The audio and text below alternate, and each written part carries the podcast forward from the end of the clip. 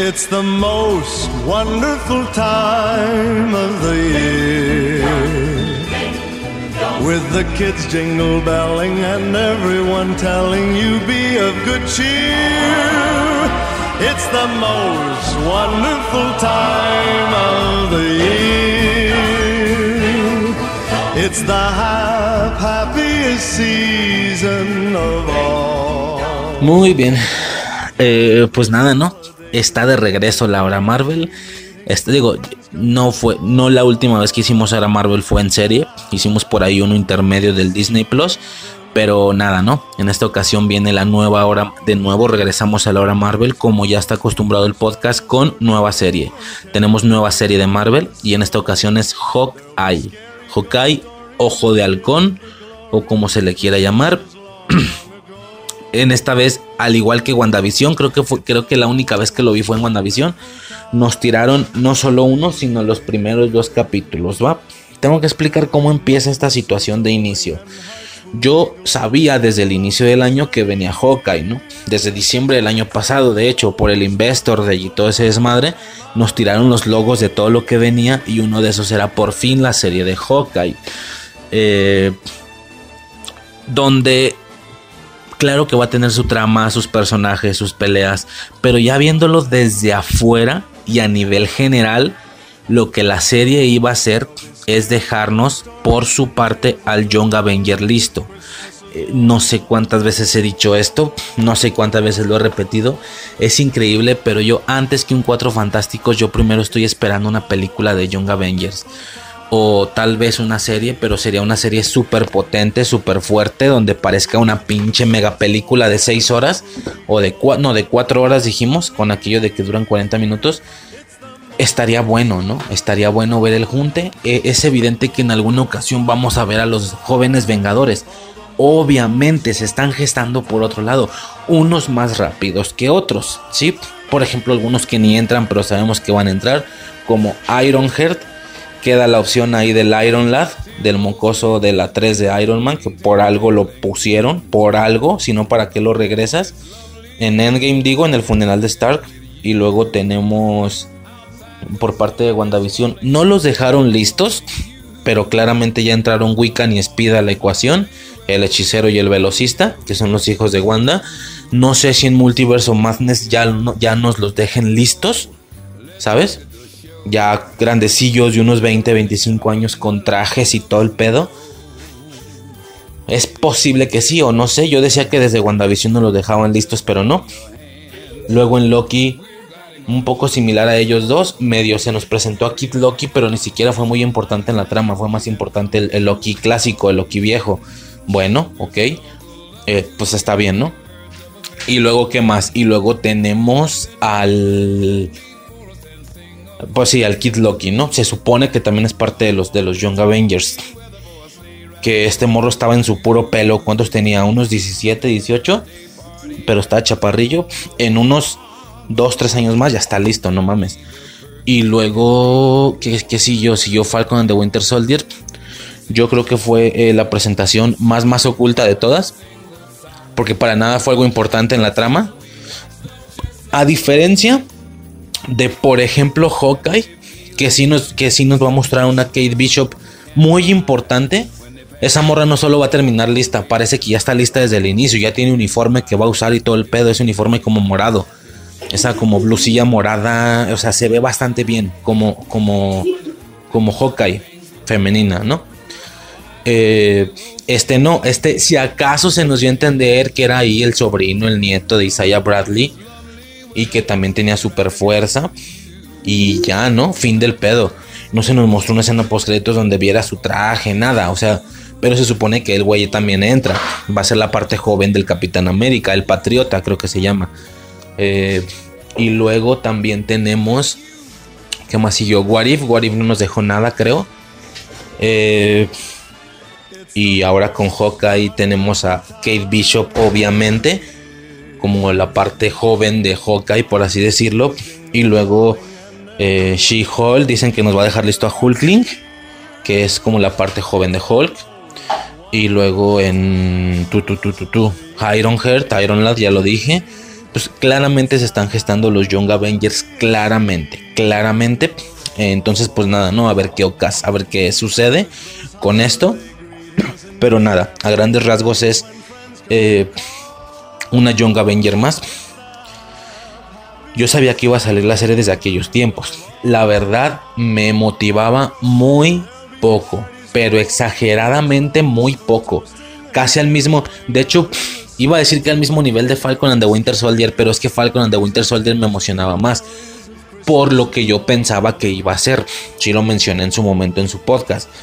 Pensé que iba a ser una entre comillas competencia por eh, Falcon y Bucky intentando de alguna manera ser el Capitán América, que tarde o temprano y de alguna manera íbamos a ver los trajes de los dos como Capitán América para que solo se quedara uno, pero no. Esa serie no es Falcon and the Winter Soldier, esa serie solo es Falcon, así se llama, Falcon.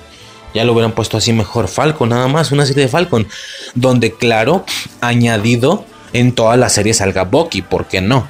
Pero la serie se tenía que llamar Falcon nada más. Bueno, una serie de Falcon, ¿no? Total, porque eso, bueno, X ya. Así sucedió. Y Hawkeye no me emocionaba nada porque yo decía, güey, pues va a ser un poco lo mismo. Va a ser Hawkeye con Kate Bishop, o sea, para que deje lista la morra está chingón, pero el contenido pues va a ser X, ¿no? La verdad, soy muy barato, soy muy básico yo, soy muy eh, si el contenido no tiene que ver con la Trinidad, no me interesa. Me explico. Creo que en Falcon and the Winter Soldier lo explicaron. Ellos dijeron que no pertenecían a la Trinidad Sagrada o algo así. Y el Falcon, ¿de qué me estás hablando? Sí, la Trinidad Sagrada. Magia o hechiceros, brujos, algo así dicen. Brujos, hechiceros, pues. Hechiceros, robots y extraterrestres.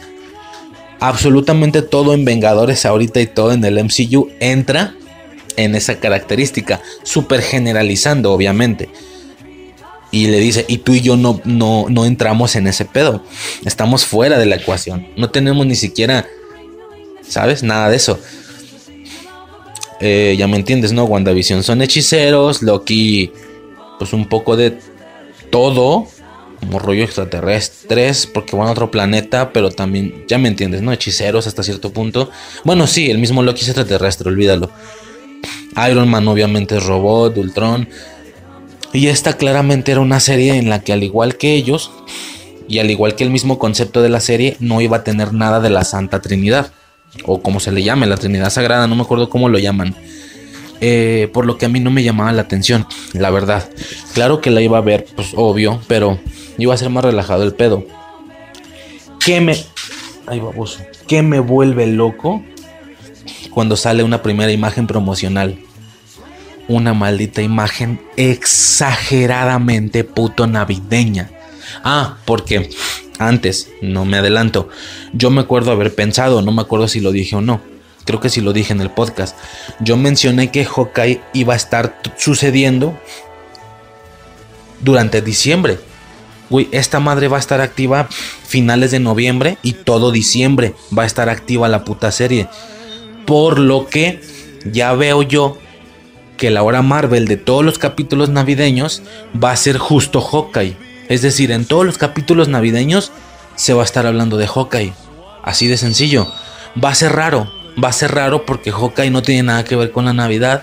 Entonces va a ser como todo el capítulo muy rojo, muy verde, ¿sabes? Y nada más la partecita de Hawkeye morada. Es como, eh, o sea, es un tema, digo, es un decir, yo veo con colores las cosas, pero como que Hawkeye, vamos a hablar de un capítulo de Hawkeye en cada capítulo navideño, como que va a ser un poco contrastante hasta cierto punto, pero pues ahí está, ¿no? Está bien. Pues qué más, pues es lo que va a salir lo vamos a hablar de él, voy a hablar de él todo chido. Y ya no. Y repito, imaginen una Hawkeye sin Navidad. Yo estoy hablando de un Hawkeye sin Navidad. Como si saliera de un. Como si saliera una serie de Hawkeye en abril. Eso que tú sabes o que piensas que vas a ver, eso pensaba yo. Nada cambiaba que fuera en diciembre, obviamente. Para productos navideños del MCU, tenemos que esperar hasta el especial de los Guardianes de la Galaxia. Pero, oh sorpresa que no. Oh sorpresa que comparten esta puta imagen y en esta pinche imagen vemos al... Eh, ¿Cómo se llama? Digo, vemos la imagen así, la vemos decorada increíblemente navideña, la puta imagen. Se ve el frío, se ve así como rollo que está nevando. Ellos dos caminando por una calle, todo frío, todo como con series navideñas, creo que hasta se ven los edificios, no sé qué. Y es como, no me chingues, no me chingues, no me chingues, no me chingues que Hawkeye va a ser navideña. Tu puta madre, güey. Creo que primero vi la. No me acuerdo si primero vi la imagen o vi el. No, güey, creo que vi el tráiler. Creo que vi el tráiler primero. Vi el tráiler. Ah, pues mira, el tráiler de Hawkeye, órale. Lo pongo y yo terminé. Fue extasiado. Y yo, no me chingues que Hawkeye va a ser puto navideña cab y cabrón, no poco. Cabrón todo está ambientizado, la misma, no la trama, pues, no rollo, vamos a ayudarle a Santa Claus, pero sí en el aspecto que Hawkeye explica que está en la Navidad con su familia y no sé qué, y están en Nueva York, todo es jodidamente navideño y fue como, no mames, ya la quiero ver. ¿Por qué? Porque como saben en este podcast, nos mama la Navidad. Entonces, sí fue una situación muy, muy curiosa. No pude evitar pensar que debe de haber fans de Hawkeye, un Hawkeye limpio, por así decirlo. Toda su estructura y todo lo que tenga que ver con él es divertido. Más arqueros, tipos de flechas, sus trajes, el actor, lo que pueda conllevar sus tramas, que son mucho, mucho más callejeras a lo Daredevil o a lo Iron Fist. Es mucho más callejero. No puedo evitar que hubo gente que pensó en eso, que pensó en, en ese rollo, ¿no? Eh, y si es un hecho que para esa persona, que, es, que, por supuesto esperaba una serie de Hawkeye limpia, repito, una serie de Hawkeye en, en mayo, vamos a decirlo así, no, la serie se puede ver hasta cierto punto mermada o modificada al ser un producto navideño y no ser un producto limpio en sí, no ser un producto único de Hawkeye, por así decirlo. Como repito, para mí está feliz, para mí es un gran añadido, porque al final Hawkeye va a terminar siendo un producto navideño de Marvel. Al final eso es un producto navideño de Marvel. Pero eso no quita el hecho de que no termina siendo un producto limpio hasta cierto punto. Es una situación ahí extraña, rara. Es raro, es raro, como repito, porque sí, eso, no termina siendo un producto limpio como tal. Este, yo me imagino, por ejemplo, ver o que quisiera ver un producto completamente limpio de Hulk, que eso me interesa mucho más. Que todo tenga que ver con Hulk, con Gamma, con gente verde.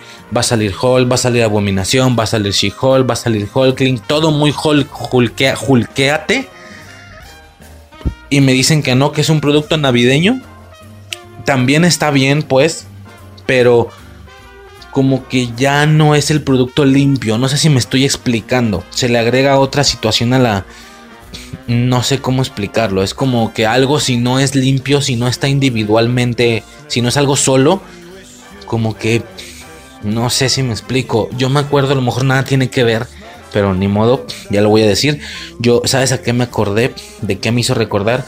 Hubo una ocasión algún año en el que mi hermana, en el mismo año mi hermana iba a cumplir sus 15 años, pero también en el mismo año los abuelos, ya sabes, los de la familia, los padres de todos ¿sabes? O sea, los abuelos, vaya, los abuelos maternos iban a tener sus bodas de oro. Y literal era de que el mismo mes, de que tres días después o tres días antes, una pendejada así. Y en diciembre, todo esto era en diciembre, de hecho. Que es como una gran fecha para hacer 15 años y bodas y la verga. Eran sus bodas de oro. Entonces era un evento como tan grande porque no solo es una boda normal, son unas bodas rollo todos los, ya tenemos un chingo de hijos, chingo de nietos, más personas extras, más amigos, va a ser un puto eventazo. Una pinche boda, pero al límite, mucha gente, primos que se van a reencontrar, la verga, ¿no? Era un gran evento, de verdad que fue. El evento de los 15 años de mi hermana fue, claro que también un evento del que nosotros entendíamos y entendimos durante todo el año, pero a nivel más general de toda la familia, ese también era el super evento del año. Bueno, las situaciones iban a ser tan cercanas que hubo una ocasión en la que le dijeron a mi hermana, oye, no, no prefieres, no estaría chido que se haga el evento en conjunto, que se haga el evento de tus 15 años junto con las bodas de oro, que son las de 50 años de tus abuelos, ese macro super evento junto donde ellos anden bien vestidos, pero tú también andes con tu vestido y que todo sea como un conjunto familiar súper grandísimo. Este, tú tengas tus bailes, pero ellos también tengan los suyos, o sea, el macro evento, güey. A primera instancia y hacia personas más externas como yo, yo podría decir, ah, pues está bien, ¿no? O sea, pero claro que entendía lo que iba a suceder ella obviamente, de hecho hasta los mismos abuelos dijeron, sí, mija, estaría chido, o sea, ellos no sintieron eclipsado su evento con sus 15 años, porque ya sabes, no, bien bonachones, tuve abuelos magníficos, la verdad, para nada tuve abuelos eh, mal pedo, sino abuelos acá bien de galletas y ese pedo, este, entonces, pues sí fue una situación en la que, no mames, no, o sea, el evento, se, por más que es algo que le suma, se supone, no termina, termina por eclipsarlo hasta cierto punto. Porque no va a ser mi evento único, individual. ¿Sí? O a lo mejor poner otro ejemplo más parecido. Bueno, obviamente no se hizo, ¿va? Eh, por eso digo que hubo diferencia como de tres días. Otra situación parecida es como si alguien dijera, oye, ¿te casas? Sobre todo las morras pueden entender un poquito más porque ven muy valioso ese evento, el día el día de sus vidas y tal. Algunas, no todas. ¿Te imaginas que te digan, oye, pues no sé, una boda? Órale, chingón. Eh, una boda, pero todo decorado navideño. Que sea una boda navideña. Sería como, ¿por qué? Porque se está haciendo en 22 de diciembre, no mames, o sea, o en 21 o en 20. Estamos cerquísimas de Navidad, la Navidad se siente a full, todo puto mundo. ¿Qué te parece si tu boda la hacemos navideña? Que la boda sea vilmente navideña, así decorados, noches buenas en todos putos lados, ya sabes, ¿no? Una decoración así, exagerada de gente rica. No sé si, ubiquen de qué estoy hablando. A pesar de que es un añadido, no deja de ser algo que te eclipsa el producto limpio. como, no, güey, mi boda quiero que sea algo limpio, nada más mío, que no tenga que ver nada con la Navidad. Eh, con mi flor favorita, con mi color favorito. Si mi color favorito es el verde, que mi boda sea verde. Si mi color favorito es el morado, que mi boda sea morada. Me explico nada navideño en sí. Ah, pues bueno, entonces navideño no. Para la mayoría de las personas, obviamente se ha comentado la idea con Suicide y ella dice que le mamaría. A ella le mamaría una boda halloweenesca, una boda navideña, a ella le vale verga. Pero, pero sí puedo entender que el evento en sí, el evento limpio, solo, único, se vea eclipsado hasta cierto punto. Eso es lo que yo podría pensar que sucede con Hawkeye para algunas personas, pero como a mí el evento único en individual no me llama la gran chingada, pues el añadido navideño obviamente está súper súper bien y jala muchísima gente. Este, y obviamente ellos entienden que el añadido navideño se lo hicieron a una serie que no podía, de la que no podía esperarse mucho no se lo iban a meter a un Secret Invasion, ¿sabes? O sea, un Secret Invasion que ya por naturalidad todo puto mundo la vamos a ver, no le vas a meter, ah, Secret Invasion es navideña, a Chingapor. De hecho, hasta ahí me pasa lo mismo a mí. A Chingapor, déjala limpia, güey, déjala limpia y agarra algo más pedorro que, ¿sabes? Y es justo lo que hicieron claramente. O sea, obviamente un Secret Invasion resulta siendo algo... Eh, hasta cierto punto tan fuerte como para hacerla navideña, decoración en todos lados. No, pero aprovecharon agarrar un producto más flaco, más débil, lo vuelves navideño y ya más gente lo va a ver, ¿no? Esa es mi percepción, pero repito, puede haber gente que sean fans de Hawkeye, un Hawkeye limpio, y pues sí, la añadidura les puede resultar hasta cierto punto extraña, ¿no? Bueno. Eso por parte del tema navideño. Ahora ya podemos pasar directamente con los capítulos en sí. Esto va a ser un poquito más rápido. Porque son muchos, son, son dos capítulos, güey. Cuando a veces me he hecho una hora de uno solo. Dos capítulos, ok. Primero, capítulo 1. Vemos a Kate Bishop, pero de niña, ¿sí? Eh, en la perspectiva o en la temporalidad de la batalla de Nueva York. Qué curioso, porque se sigue utilizando este evento. Es decir, en su momento vimos Vengadores 1 y todos aquellos productos que salieron después Sobre todo cuando nos decían que las, series de televisión de Marvel sí eran parte del MCU. Ahora ya no sé. Creo que no. Mm, siempre, siempre todo rondaba alrededor de la batalla de Nueva York. Tú ves Defenders y todos ellos, bueno, no Defenders, primero ves las series en individual, Iron Fist, Luke Cage, Jessica Jones, Jessica Jones, Jessica Jones, Daredevil, y tú te percatas que ellos hablan del evento. En la de Daredevil me acuerdo que Karen Page es una periodista y tiene el evento de tiene la mítica batalla de Nueva York por ahí en, un como periódico o algo así. Eh, luego en, Jessica Jones también lo dice, o sea, güey, los Vengadores, tal. En algún punto somos como el gigante verde o qué pedo. Así, algo así dice la morra. En Agentes de Shield no se diga, obviamente hicieron muchísima alusión a eso. En posteriores películas siguen hablando de la batalla de Nueva York. Eh, en Iron Man 3, la batalla de Nueva York, en, ¿sabes? O sea, en todos lados, en todos lados están hablando de la batalla de Nueva York. Ok, ¿por qué? Porque fue un evento magna, ¿no? Un evento magna.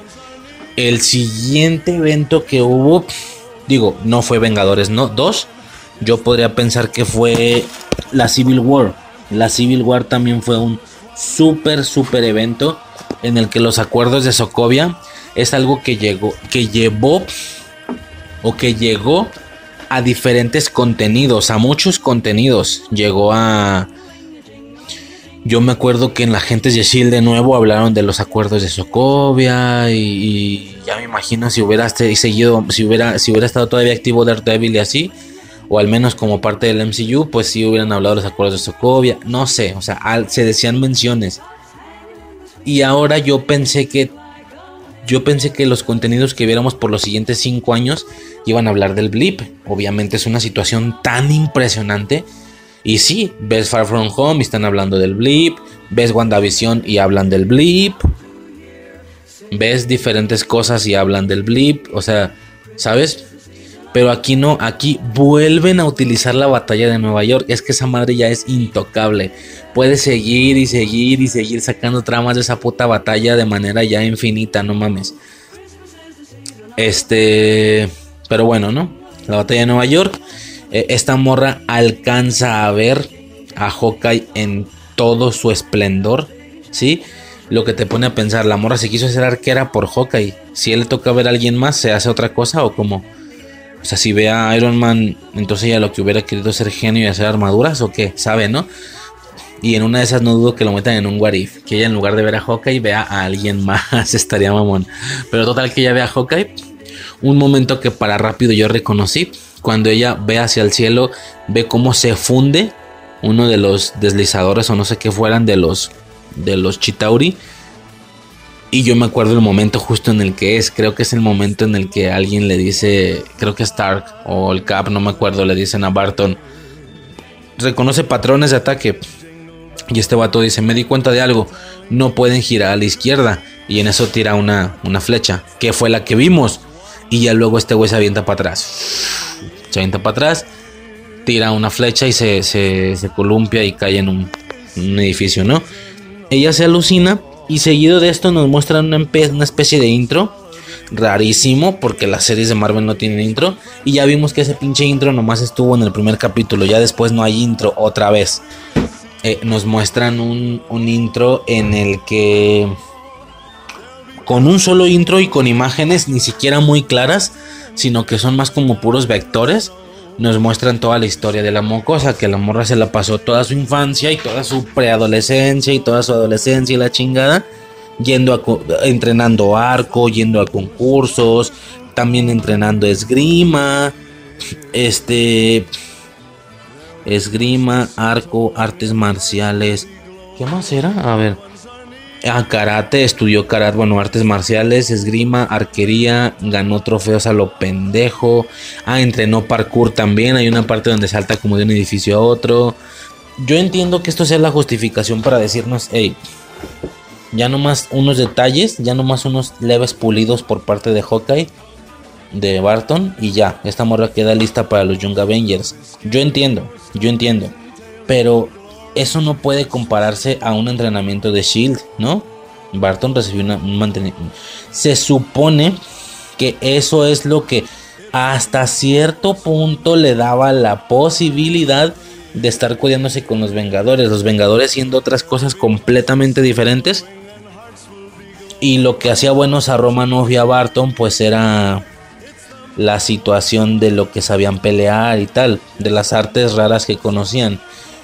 Tan, tan inflados en su mundo terrenal, lo suficiente para una Black Widow dejarse atrapar, dejarse atrapar por un güey como mafia rusa, no sé qué chingados era el güey, nos explican en Vengadores 1. Un rollo ahí mafia rusa que por cierto es un concepto que empieza a la mitad. Yo pensé que nos iban a mostrar esa, esa situación o esa rivalidad en, en Black Widow, pero pues no, no nos la enseñaron. Y nada, ¿no? O sea, llegan al punto tan inflado dentro de su campo terrenal que ellos tranquilamente pueden dejarse atrapar por una mafia, por tal, y no les va a pasar nada. Ellos van a controlar la situación, aunque sean 10 cabrones enfrente de ellos. Obviamente esto los llevan a ligas mayores, ya con cosas como los Vengadores, por eso se vuelven Vengadores, ¿no? Impresionante. Mm, pero, pero esto es diferente, güey. Son clases para un niño, se ganó trofeos, tal, yo entiendo. Pero eso no quita el hecho que de todos modos nada que ver, ¿no? Ahora yo pensé que, que para mí estaban justificando un buen entrenamiento de Shield con esas mamadas. Bueno, no son mamadas, pues ya quisiera hacerlas yo. Pero pues no, no tanto. Ya un poquito después, al final del capítulo, sí nos explican que sí, güey, la morra se pelea con 5 o 6 criminales y el pedo se siente bastante realista. Logra dar uno o dos vergazos y rápido la, la bajan y la morra tiene que correr. Siendo que Hawkeye llega y a los 6 cagado de risa. Pum, pum, pam, pam, a chingar a su madre, güey. Tranquilo, cagado de risa. Ah, bueno, ok.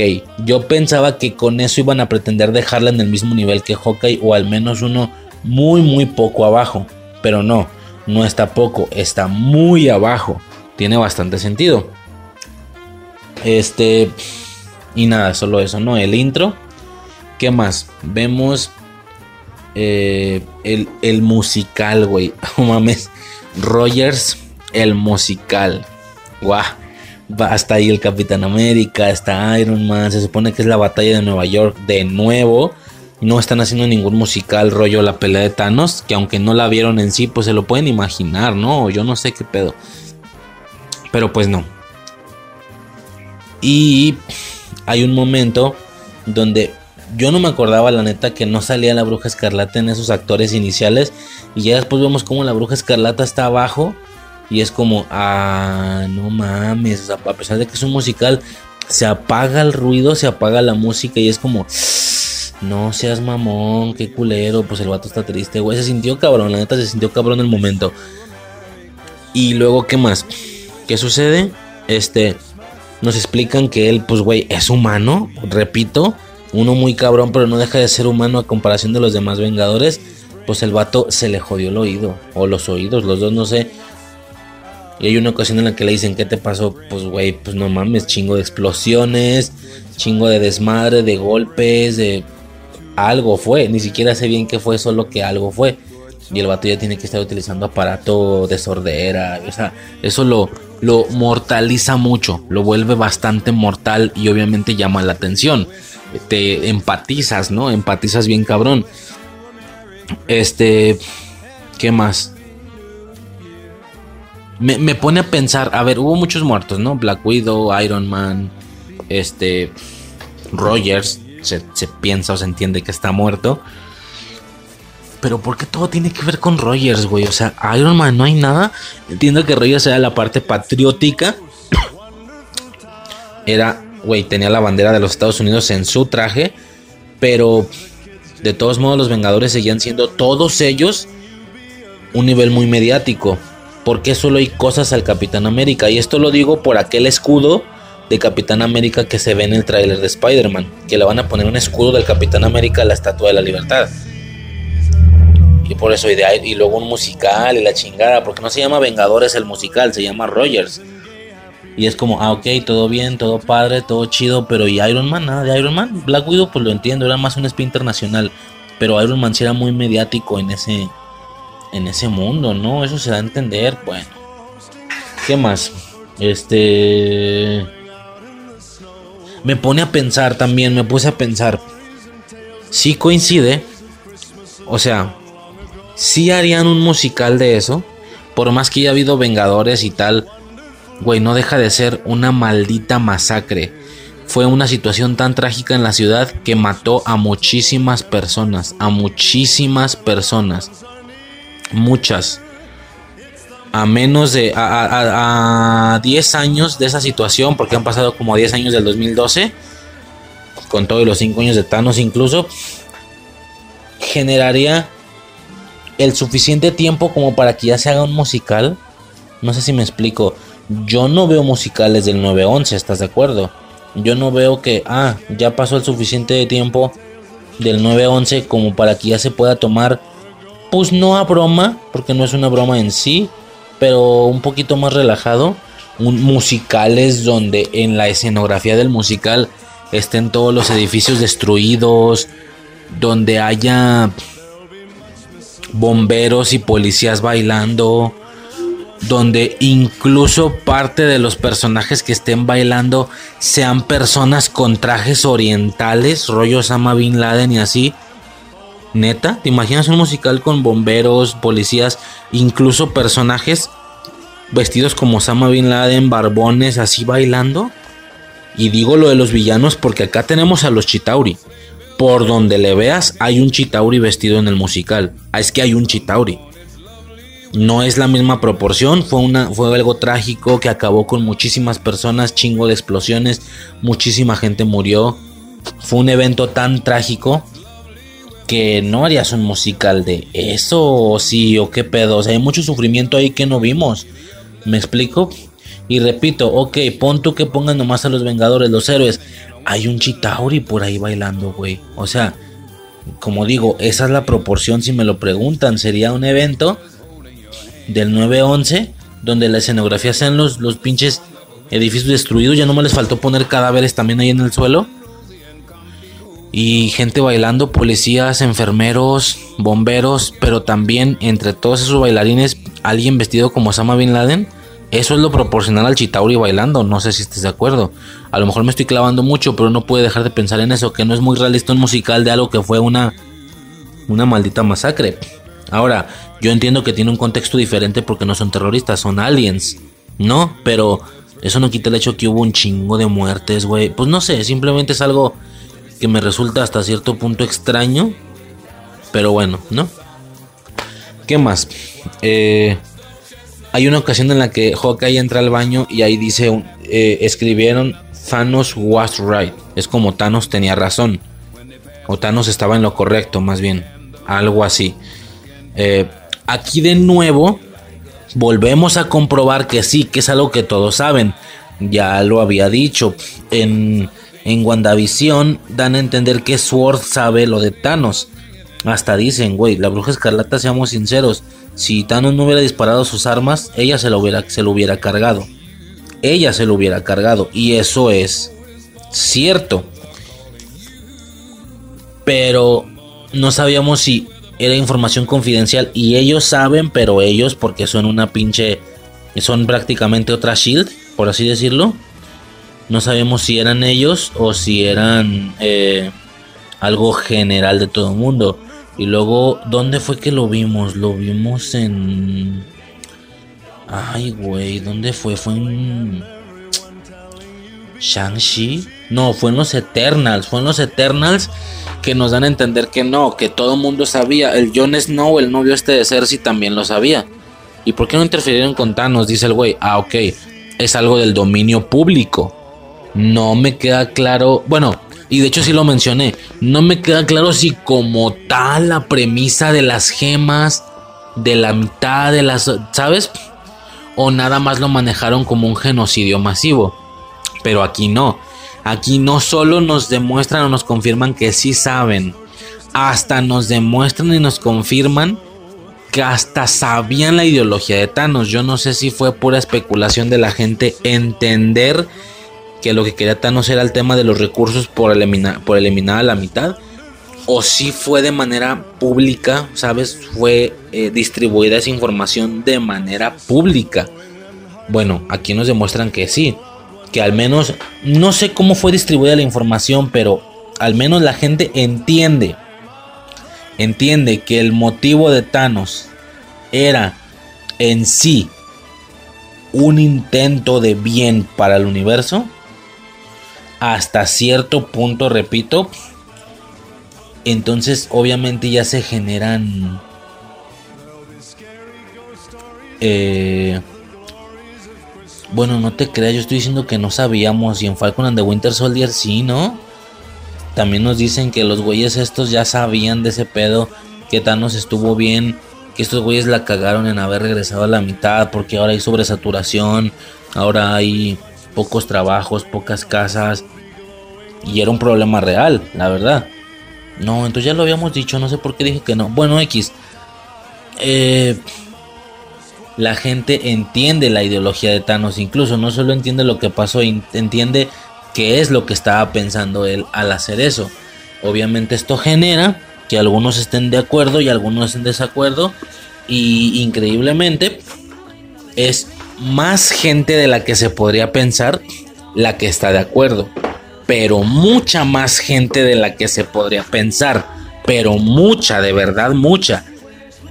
Tanto que están haciendo ese tipo de cosas, ¿no? Ese tipo de escritos, grafitis, la chingada, ¿no? Thanos estaba en lo correcto. Bueno. Eh, no mames, la aparición de Tony Dalton me voló la cabeza. Me voló la cabeza porque sí fue una situación ahí de, no mames yo soy, a ver, no es como que sea fan del actor, no es como que, ay, veo todas sus películas. No, güey, la neta no. Nada más me gustan mucho los simuladores. No sé si ya lo había mencionado. La serie esta mexicana que primero era argentina, pero la adaptaron en México, algo así. Los simuladores, esta de Mario Santos, que es el personaje de Tony Dalton. El personaje me, me mama, o sea, me gusta mucho esa serie. Me gusta muchísimo. Tristemente nomás hubo dos temporadas. Tal vez algún día hablemos de ella en la serie. En la serie, en el podcast. Pero me gusta mucho el personaje, la verdad. Y luego yo no tengo ningún miedo, ya lo había dicho. Yo vi clase 406 y me gustó. Y él también hace un personaje ahí, Dante creo que se llamaba, un maestro de educación física. Un gran villano. Un gran villano. Es que ese cabrón tiene cara de villano pero al mismo tiempo ve la manera de que cuando no quiere verse villano, no se ve villano. Mario Santos no luce como un villano. Tal vez hace un ceño como de concentración o no sé. Es que no sé, la actuación de este tipo a mí, a lo mejor yo no sé de esto. Yo sé que los mamadores dicen que ningún actor mexicano es bueno, o no sé, ¿verdad? Pero la realidad es que a mí me parece un muy buen actor tanto para pasar de un Dante a un Mario Santos y luego a una especie de Dante otra vez, pero más grande porque se siente como villanillo aquí. Güey, qué salto tan gigantesco. Hay gente que se caga de no mames, como hay actores mexicanos. A mí me da un chingo de gusto, güey. Me dio un chingo de gusto ver al güey este y tu mamá también en Star Wars. Y luego hasta le viene serie y todo el desmadre. Me dio, me dio un chingo de gusto ver este a Omar Chaparro en Pokémon, güey, en Detective Pikachu con un Charizard y todo el pedo. Me dio un gusto un chingo de cosas, ¿sabes? Entonces. Ah, y luego el güey está al Benny. Al Benny García. No me acuerdo cómo se llama el actor. El Benny García del infierno. Que lo vimos en Narnia también. Ese tipo de, grandes saltos. A Isa González en, en Godzilla vs. Kong. Y desde Rápido y Furioso. Todo ese tipo de cosillas me llaman a mí un chingo la atención. Entonces, a mí sí me agrada que haya salido Tony Dalton en la serie. Y se va a quedar, no va a ser un camello, se va a quedar para ratillo, al menos para toda la serie, mínimo. Eh, ¿Qué más? Es la primera Navidad de Hawkeye después de esos 5 años de infierno. Ya me puedo imaginar, güey. Navidad es él solo, sin su familia.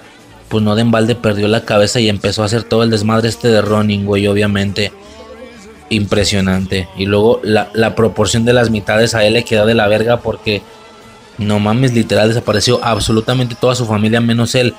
Haya quedado algún hijo, pues de alguna forma le haces, ¿no? Uno, con uno, güey.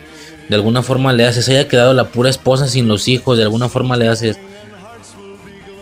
Haya quedado solo haya desaparecido un hijo, pero hayan quedado dos hijos y la madre, o tres hijos, ¿sabes? O sea, o, o solo desapareció un hijo y te quedaste con dos hijos. O sea, cualquier combinación es mejor que esa mierda, güey. Está de la verga ese pedo, güey, pero de la super verga. Total que él está obviamente muy increíblemente feliz. Tanto que tiene pensado pasar una Navidad previa una, semana previa a Navidad muy navideña. Obviamente las cosas le salen mal, ¿no? Eh, vemos toda esta secuencia de la subasta. Sí, toda, toda la secuencia de la subasta. Hay una parte donde Kate Bishop se está escabullendo y, y, se escucha una banda sonora navideña. Es que esto está repleto de Navidad, güey. La ambientación, los escenarios, la música, todo es increíblemente navideño, güey. No más falta que veamos un Hawkeye tirando flechas, pero con un gorro de Santa Claus puesto, no creo, güey, pero estaría mamón. ¿Qué más? ¿Qué más? ¿Qué más tenemos? Eh, y ya bueno, en la subasta nos dan a entender que están vendiendo tanto la espada retráctil de Ronin como su traje. Ambos recuperados del complejo de los Vengadores. Quiero suponer que cuando Black Widow va y recluta a Hawkeye, lo lleva al complejo de los Vengadores donde están checando las posibilidades estas de regresar en el tiempo. Obviamente el güey se quita su traje, su espada y la chingada. Y ya no empieza a hacer las pruebas, se pone el traje este cuántico blanco. Y luego para el final de la, de la película ya lo vemos modo Hawkeye, no modo Ronin. Ya con arco y flechas otra vez, no con espada. Pero técnicamente es el complejo que Thanos reventó a misilazos. Apenas se salieron vivos los güeyes. Aún así, Tony Stark no tuvo la capacidad de su empresa esta, el control de daños, que vimos en Homecoming con el buitre. No tuvo la capacidad de recuperarlo todo. Aún así se perdieron cosas. Se perdió la espada y el traje de Ronin para empezar. Bueno, pues ahora las están subastando. Tony Dalton se queda con la espada. Y, y Bishop se pone el traje. Se pone el traje. Le toca pelear un par de veces. Y... Eh, bueno, como ya dije, por circunstancias improvisadas de alguna manera, ella se pone el traje. Yo me acuerdo haber pensado cuando vi el tráiler que Kate Bishop era algo más espía, era algo más sin contexto de por qué tiene esas habilidades, ¿sabes? Es decir, que Hawkeye iba estando iba a estar ahí a gusto con su familia, Navidad, tal, y luego ve porque era lo que nos mostraba el tráiler, y luego ve en la tele que hay alguien con el traje de Ronin haciendo justicia por su propia mano. Por más fuerte, por más habilidosa que fuera esta nueva persona, lo suficiente para superar mafiosos y tal, eso no quita el hecho que el Hawkeye, un vengador, la pudo, pudo interceptar al nuevo Ronin fácilmente y capturarlo le quita la máscara y toma la que es una morra, no un vato. Pero al final la morra intentando hacer lo que hacía Ronin. O recuperando las acciones de Ronin, por así decirlo, ¿no? Pero no, yo pensaba que iba a ser algo así. Como de, güey, ¿qué estás haciendo? Pues soy bien vergas, no tanto como tú, pero soy bien vergas. De alguna manera conseguí el traje de Ronin o me hice otro igual y estoy limpiando la ciudad y ya ahí se conocen, ¿no? Pero no, para nada es una situación espía. Esta morra es súper normal, hogareña. Sí sabe algo de arquería, pelear espada, pero por las clases. Ella no deja de ser alguien completamente normalita, con su familia, en su casa, es rica incluso. Entonces, es una situación que fue más improvisada. Ella sin querer se puso, yo pensé que iba a ser diferente, como repito, pero pues no, ella se puso el traje, salió a la ciudad, le salió mal algún par de cosillas por ahí. Y este vato termina al final del capítulo interceptándola, ¿no? Eh, y le quita la máscara y se da cuenta que es una niña, que es tan solo una niña. Creo que ella dice su edad, ¿no? Tiene que 22, 21, 22, algo así. Este. Y bueno, ya como una cosa que realmente ya dije en el Disney Plus, pero cuando estábamos viendo el capítulo Suicide me lo mencionó. Suicide me dice, ah chinga, yo pensé que iba a ser su hija la sucesora. Por algo nos mostraron eh, esa secuencia inicial en Endgame donde ella está disparando con el arco y es buena arquera, es decir, al menos un tiro lo ensarta a la mitad, así en el puro centro de la diana. Y este vato le dice, tienes ojo de halcón. Todos pensamos que su hija iba a ser la nueva Hawkeye. Pero no, acá ignoran por completo la idea. Tengo entendido que, que la hija es hija de uno de los hermanos Rousseau, ¿no? O de Kevin Feige o algo así, no me acuerdo. Y pues yo no sé si ya desistieron de esa idea y de esa trama, porque, güey, es una hija, pero es la hija de alguien, pero pues para cameillos está chido, no va a ser una super actriz, ¿sabes? Ya no parte de los Vengadores, y o no sé, ¿verdad? ¿Cómo está el pedo ahí? Y de hecho la morra no es muy agraciada, la neta está fellita, perdóname, pero está fellita. La hija de Hawkeye está fellita, no me gustaría verla de aquí a los siguientes 10 años, la verdad. A diferencia de Kate Bishop, no lo había mencionado, pero oh, por Dios, con todo el respeto que Suicide me merece, de hecho ya lo sabes, se lo dije, no ya tan cotorreamos con esas cosas. Me enamoré a la verga, güey. Dije, ¿qué es esto? ¿Qué es esto, güey? O sea, la morra está, pero hermosa, pero hermosa, güey. Esos ojos, todas las gesticulaciones que tiene cuando sonríe como cuando no, me parece algo muy similar a Sylvie. A lo mejor ella en su estado natural sin sonreír no es específicamente hermosa. Pero cuando sonríe, cuando hace cosas, los ojos, no me chingues, güey. Y lo peor es que, lo más mamón, no lo peor, lo más mamón es que esta va próximamente a ser una integrante de los Vengadores, obviamente. Entonces va a ser una situación tan impresionante porque estuvimos durante años teniendo como sex symbol, lo siento, no, de que, ah, que afecta la carrera, que nomás la ven como un objeto sexual. Mira, yo no sé de ese pedo, pero es un hecho que le damos. A ver, ni empiecen a. Por ejemplo, que la gente no mame. Ay, sex symbol. Y los vatos. Los vatos también, güey yo, que tengo una morra en casa, ella me explica, ella me dice, y claro que yo también alcanzo a percibir que las morras también, las morras también andan sabroseando a, las, a los personajes. La mayoría, lo más típico es que sean de los dos Chris, de Chris Evans y de Chris Hemsworth, o sea, Capitán América y Thor. Algunas más aventuradas son de otros personajes más externos, pero todos, todos son para sabrosearlos, güey. Por ejemplo, Suicide específicamente, ella es de Tom Hiddleston ella no es de los dos Chris. Y ella es como que un poquito más diferente. Entre comillas, hay un chingo de viejas así. Tom Hiddleston. Star-Lord, creo que le gusta mucho Star-Lord también. Y ya, ¿no? ¿Quién más? ¿De quién más es ella? Ella no es de Robert Downey Jr. Hay gente que es de Robert Downey Jr. Que se le hace súper sexy, súper papacito, no sé qué. Ella es de Tom Hiddleston y de Star-Lord, creo.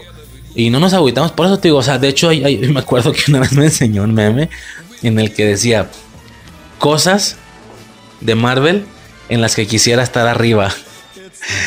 y pues decía, se veía, no sé, el Milano, que es el, la nave de los, de los Guardianes de la Galaxia. Creo que se veía. Eh, ¿Qué? Pues, ¿qué, ¿qué, qué más sale? Este. Ay, güey, no me acuerdo pues naves, ¿no? Creo que había naves, creo que había cosillas, ¿sabes? Como vehículos, creo que puro tema de vehículos. Y al final, Tom Hiddleston, cosas de las que quisiera estar arriba. Entonces, pues es básicamente lo mismo. De hecho, yo también vi una vez un meme que decía, es que es un mame, güey. O sea, es increíble que pues es algo friki y de superhéroes. También son, todos ellos son sex symbols. Vatos para morras, morras para vatos. Y obviamente situaciones eh, también vatos para vatos. No sé, ya me entiendes, morras para morras, pero eh, lo siento, lo digo en buen pedo, de manera más convencional. Las morras sabrosean a los vatos, los vatos sabrosean a las morras. Yo también me acuerdo que vi un meme que decía lo mismo, pero en lugar de decir arriba, adentro. Las cosas de Marvel en las que quisiera estar adentro. El Milano, la armadura de Iron Man. La Viuda Negra y Bruja Escarlata. Obviamente, güey, obviamente. Entonces, Bueno, lo que iba. Black Widow ha sido la sex symbol durante mucho, mucho tiempo, ¿sabes? Para luego, también la bruja escarlata entró como super sex symbol, así, güey, rollo, no mames, qué hermosa, cabrón. Y qué curioso que en el siguiente lustro, en la siguiente década, va a ser Kate Bishop, va a ser Hawkeye, tranquilamente una de las siguientes sex symbol, pero tranquilamente, pero tranquilísimamente, o sea, es que cosa tan hermosa, güey. Es muy bonita esa morra, de verdad. No en, una, no en un aspecto más sexual, como podría pasar con Natasha Romanoff, que, que, con Black Widow es más su cuerpo, ¿no? No es tanto su cara. O no sé, no sé si a la gente le gusta más su cara. Como yo soy más de la bruja que de ella, a mí de cara me gusta mucho más la bruja. Esta no es de cuerpo, güey. No es un rollo de, ay, sex symbol como tal. Más bien te enamoras, güey. No, no sé impresionante. Voy a estar tan a gusto viendo esta puta. Fíjate, aquí viene mi venganza. entre comillas, pues obviamente es puro cotorreo. Pero así como, así como Suicide gozó Loki tremendamente, güey. Y la morra, ay, no manches, ay, qué guapo, no sé qué. Yo voy a gozar esta serie tremendamente, como no tienes una idea. Este, y pues nada, ¿no? A grandes rasgos, ese sería el capítulo 1 de Hawkeye. Y rápidamente y de manera directa nos pasamos al capítulo 2 de Hawkeye, que al final esto sigue siendo la misma semana, entonces va por donde mismo. Y va en el mismo podcast, ¿no? Capítulo 2 de Hawkeye. ¿Qué pedo con el capítulo 2? Sí, vemos a Barton. Vemos que Barton tiene que arreglar lo del traje. Ya logró interceptar a Kate Bishop ya no terminé, güey. Lo, lo anterior, lo siento. Yo estaba diciendo que Suicide me dijo, oh, yo pensé que iba a ser su hija, la sucesora de Hawkeye. Y es como, pues sí, yo también. De hecho, sí le comenté a Suicide. En algún podcast ya hablé de eso. Hablé de que nos hicieron pensar que la hija va a ser la sucesora. Y no, nada que ver, va a ser alguien más, Kate Bishop. Pensamos, con el mocoso nos hicieron pensar que, que el mocoso iba a ser el sucesor a Iron Lad. O si no, por otro lado tenemos a Morgan también. Digo, Morgan puede ser algo más X, pero es un hecho que se puso en alguna ocasión el casco de rescue de su mamá, entonces como que te da a pensar algo, el que en alguna ocasión tuvo el casco puesto, ¿sabes? Y por otro lado, pero no, no parece que vaya a ser ninguno de los dos, va a ser eh, Ironheart, que nada que ver con Stark en familiarmente, la morra se supone que es de raza negra. Muchos decían que iba a ser Shuri Ironheart en este universo y tal, pero pues no. Sí parece que va a ser una persona independiente o nueva, ¿no? Por así decirlo. Mucha situación de sucesores que pensamos que iban a ser unos y no, fueron otros. Por ejemplo, lo lógico, todo el mundo pensamos que la sucesora de Ant-Man va a ser Cassie Lang, su hija. Pero y donde no, y donde sea otra nueva persona diferente, va a estar rara la situación, pero pues nada, ¿no? A ver qué acontece. Y luego, ya ahora sí, capítulo 2, este, esos cinco días antes de Navidad manda a los morros con su mamá porque él tiene que arreglar lo del traje y él promete que va a llegar antes de Navidad, ¿sí? Eh, hay un momento donde pierden al... Cuando los va a llevar con su mamá que los está subiendo al carro, hay un momento donde pierden al hermano más pequeño. Y Hawkeye dice, hay una sola regla no pierdan a Nate. Nate. Nate, ¿dónde está Nate? Y se pueden a buscarlo y ya lo topan. Con el tema navideño, con la referencia de no pierdan a Nate y lo pierden, ¿no será una referencia a mi pobre angelito? A mí me suena que sí, ¿no? Y luego, a ver, con respecto a los que no, lo que nos mostraron en Hawkeye, yo siento que hasta cierto punto aquí han nerfeado al crimen. Por fines de un mayor una mayor distribución. Repito, el producto es de Hawkeye, pero también es un producto navideño. Tiene que estar relajado. Cuando en Endgame nos deja, o sea, en Endgame era una película de corte mucho más serio. En Endgame se atreven a decir cosas específicas, como por ejemplo que Hawkeye está haciendo carnicerías, bueno, Ronin está haciendo carnicerías con agrupaciones criminales. Y, hacen alusión a, digo, no sé si yo porque estoy en este país, pero hacen alusión a cosas verdaderamente peligrosas en este país. Ya saben de qué estamos hablando. los carteles, ¿no? Los carteles del país. Así de sencillo, no me gusta mucho hablar de ese tema. La verdad es algo de lo que estoy súper fuera, súper ajeno. Ni siquiera, ¿me entiendes? No, no, no soy mucho de esos rollos, la verdad. Soy un poquito miedosito con ese tema.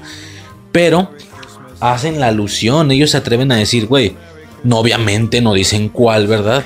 A diferencia de la de Alien o cuál era Depredador, que llegan diferentes personas. Bueno, hay una película de Alien o de Depredador, no me acuerdo, creo que de Depredador, donde agarran a un personaje muy vergas de diferentes países y es como agarran a un güey del FBI o de la CIA, agarran a un Yakuza, agarran a un, ¿sabes? Y uno de ellos es eh, de un cartel mexicano, pero sí dicen cuál. En esa película sí dicen cuál, que básicamente viene siendo el de la última letra del abecedario. Básicamente. Aquí no, aquí claro que no dicen específicamente cuál, pero sí dicen, güey, el vato masacró un cartel mexicano. Hubieras visto cómo los dejó. Obviamente, ¿cómo te explico? Está muy, digo, eso puede pasar con cualquier persona, va, o sea, claro que la acción es una acción Estoy refiriéndome a eh, dividir en diferentes fragmentos a una persona. Sí, ya nada más lo voy a dejar así. Dividir en diferentes fragmentos a una persona. La acción es una acción, se puede hacer en cualquier parte del planeta. Da igual, nomás la haces y ya. Pero específicamente esa situación de ver los diferentes fragmentos separados. ¿Ya me entiendes? Rollos brazos, piernas, cabeza, tal. Toda esa situación, aunque es una acción y se puede hacer de manera general, es como que algo muy de este país, muy de estas agrupaciones. Entonces te dan como entender, güey, a cualquier otra agrupación, a una mafia rusa, a los yakuza, pues nomás los mató y ya. Pero hubieras visto qué hizo con este cártel mexicano, o sea, los dejó como lo que ellos hacen o sea, máquina de guerra da a entender que los dejó en, en, pedazos. Es como que, vieron así pedacería por todos lados. O sea, una situación impresionante por parte de este señor. Una situación verdaderamente impresionante. De nuevo, aquí nos dan a entender una situación que él está en una super mayor liga tanto, o sea, está en lo suficientemente alto como para ser de los más débiles de los Vengadores. Aliens, robots, hechiceros. Pues obviamente al estar en esa liga, aunque en la parte más baja, pero por estar en esa liga, obviamente está hasta lo más arriba de las situaciones terrenales como agrupaciones criminales y demás. Cuando entendemos que eso obviamente no es cierto, eso no es posible. Claro que no es posible. Y menos sin usar armas. Este bueno usa armas, usa una espada cuando era Ronin. Se supone que con una espada logró eso con una agrupación mexicana. Obviamente no, pero bueno. Obviamente superhéroes de Marvel. Se tiene que ver chido. Se tienen que ver que estos güeyes. Se tiene que ver eso tal cual. Se tiene que ver que él puede ser más débil de la liga más alta, rollo Vengadores. Pero como es el más débil de la liga más alta, toda la parte más terrenal, más realista, le pela la verga a él solito. Eso te dan a entender. Algo así como un Krillin. Es como un Krillin este güey, técnicamente. Eh, total, se metieron con temas bastante realistas incluso, ¿sabes? Rollo, otra vez, carteles mexicanos y tal. Y aquí no. Aquí siento que nerfearon el tema del crimen y le dieron un aspecto rollo de Warriors. Yo ya había explicado, creo que en la de Vaselina, que en The Warriors es una película y un videojuego. Y creo que es, mira, yo ya no sé si en alguna parte de la historia eso existió o no. Porque a lo mejor sí, pero es que yo no he sabido nada de eso. Si acaso lo que supe que... Bueno, me explico primero. ¿Qué existió? ¿De qué estoy hablando? De agrupaciones o de barrios Dice que son una mafia, pero no son una mafia. Son 8, 9 personas, 10, 15. Son técnicamente barrios, para que se entienda aquí. Son como pandillas, pero pandillas tematizadas. Es decir, nos dan a entender que de alguna manera, a pesar de que sean vándalos, tienen el suficiente ímpetu, el, suficiente respeto, tienen las suficientes ganas de tematizarse y uniformarse, por más que una pandilla, una pandilla es desmadre total. Y en The Warriors esto hacen. Obviamente, yo no, a ver, yo no sé si es algo real. Ya me imagino que ya en la realidad de Tomos debe ser peligroso y lo que tú quieras. Pero no puede ser el mismo nivel de peligro que las cosas de las que les hablé hace un momento, de una agrupación mexicana. Ya no quiero volver a repetir la palabra. Bueno, sí, cártel de Santa, así se llama. Bueno, sí, un cártel, ¿no?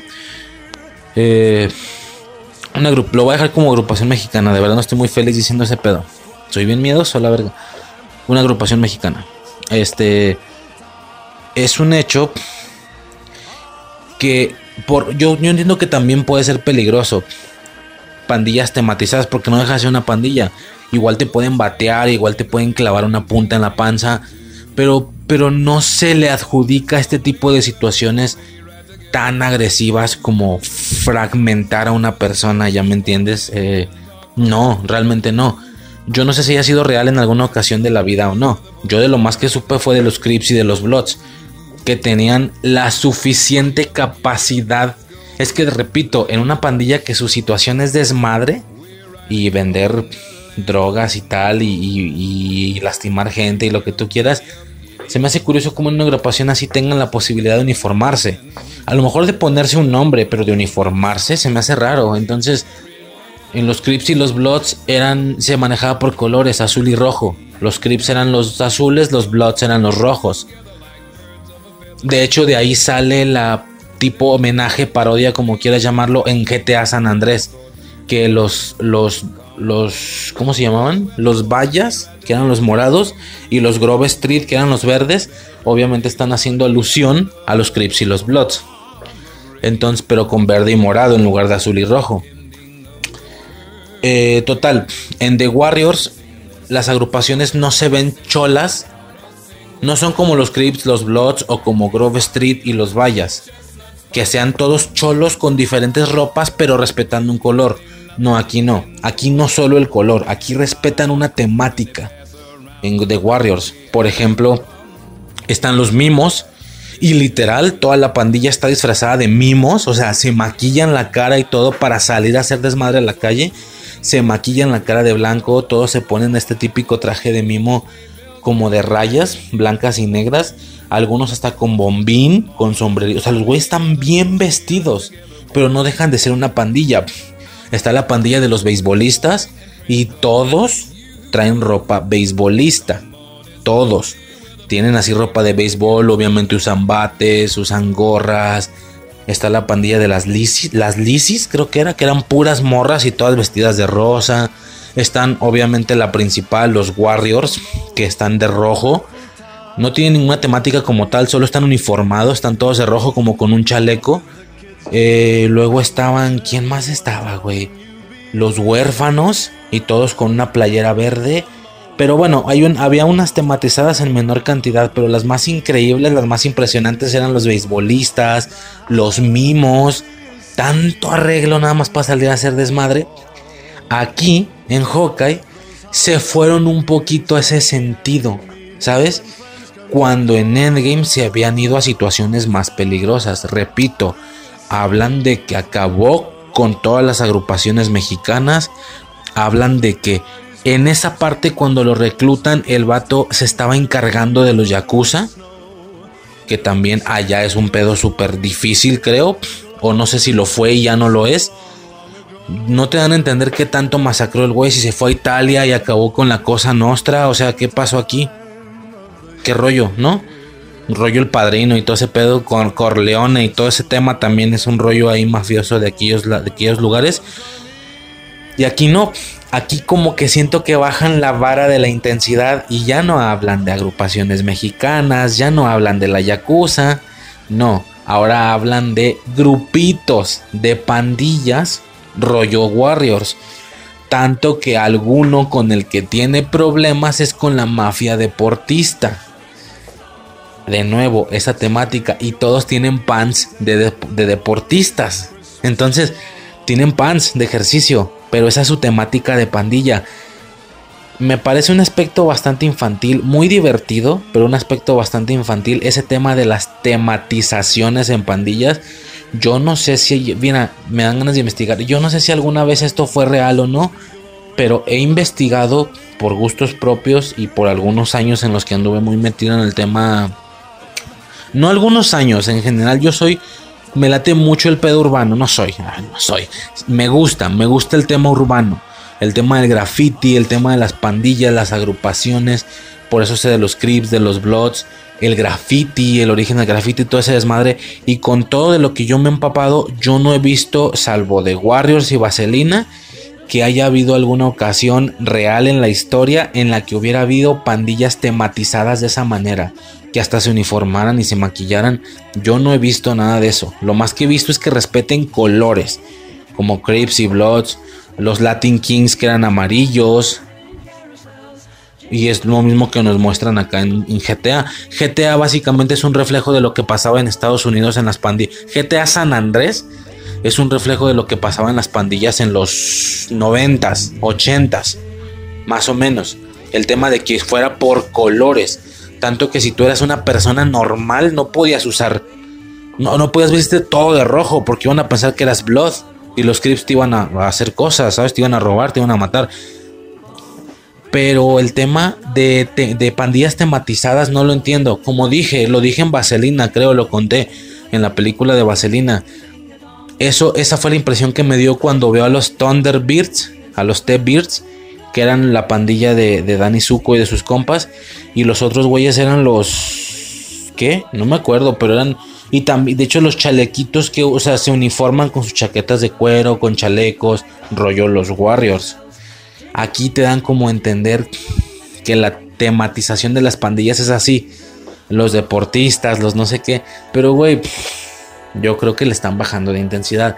Aquí la realidad es que Ronin tiene problemas o se da a entender que debió de haber tenido problemas con agrupaciones mexicanas. Y eso es, al menos en la realidad, lo último que vas a hacer. Hacerte problemas con esas personas. Es lo último que habrás hecho. Pero aquí le bajaron la intensidad. Aquí ya la mafia deportista. Bueno, órale. O sea, una mafia deportista que para cuando te captura no te baja el momento en serio. Lo tienen de frente y no te bajan el momento. No te fragmentan, no te lo que quieras. Eso no es nada realista. Pero está bien, o estamos viendo una, peli una serie de Marvel, son superhéroes.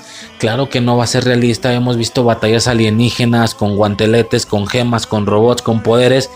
Claro que, que esta misma situación de superhéroes, de alienígenas, de poderes mágicos, cuando esta percepción o esta realidad se asoma a ver la realidad de las agrupaciones delincuentes en el planeta, pues claro que los personajes más débiles de estas situaciones cósmicas tranquilamente pueden sobrellevar todas esas situaciones realistas. No se diga los más altos.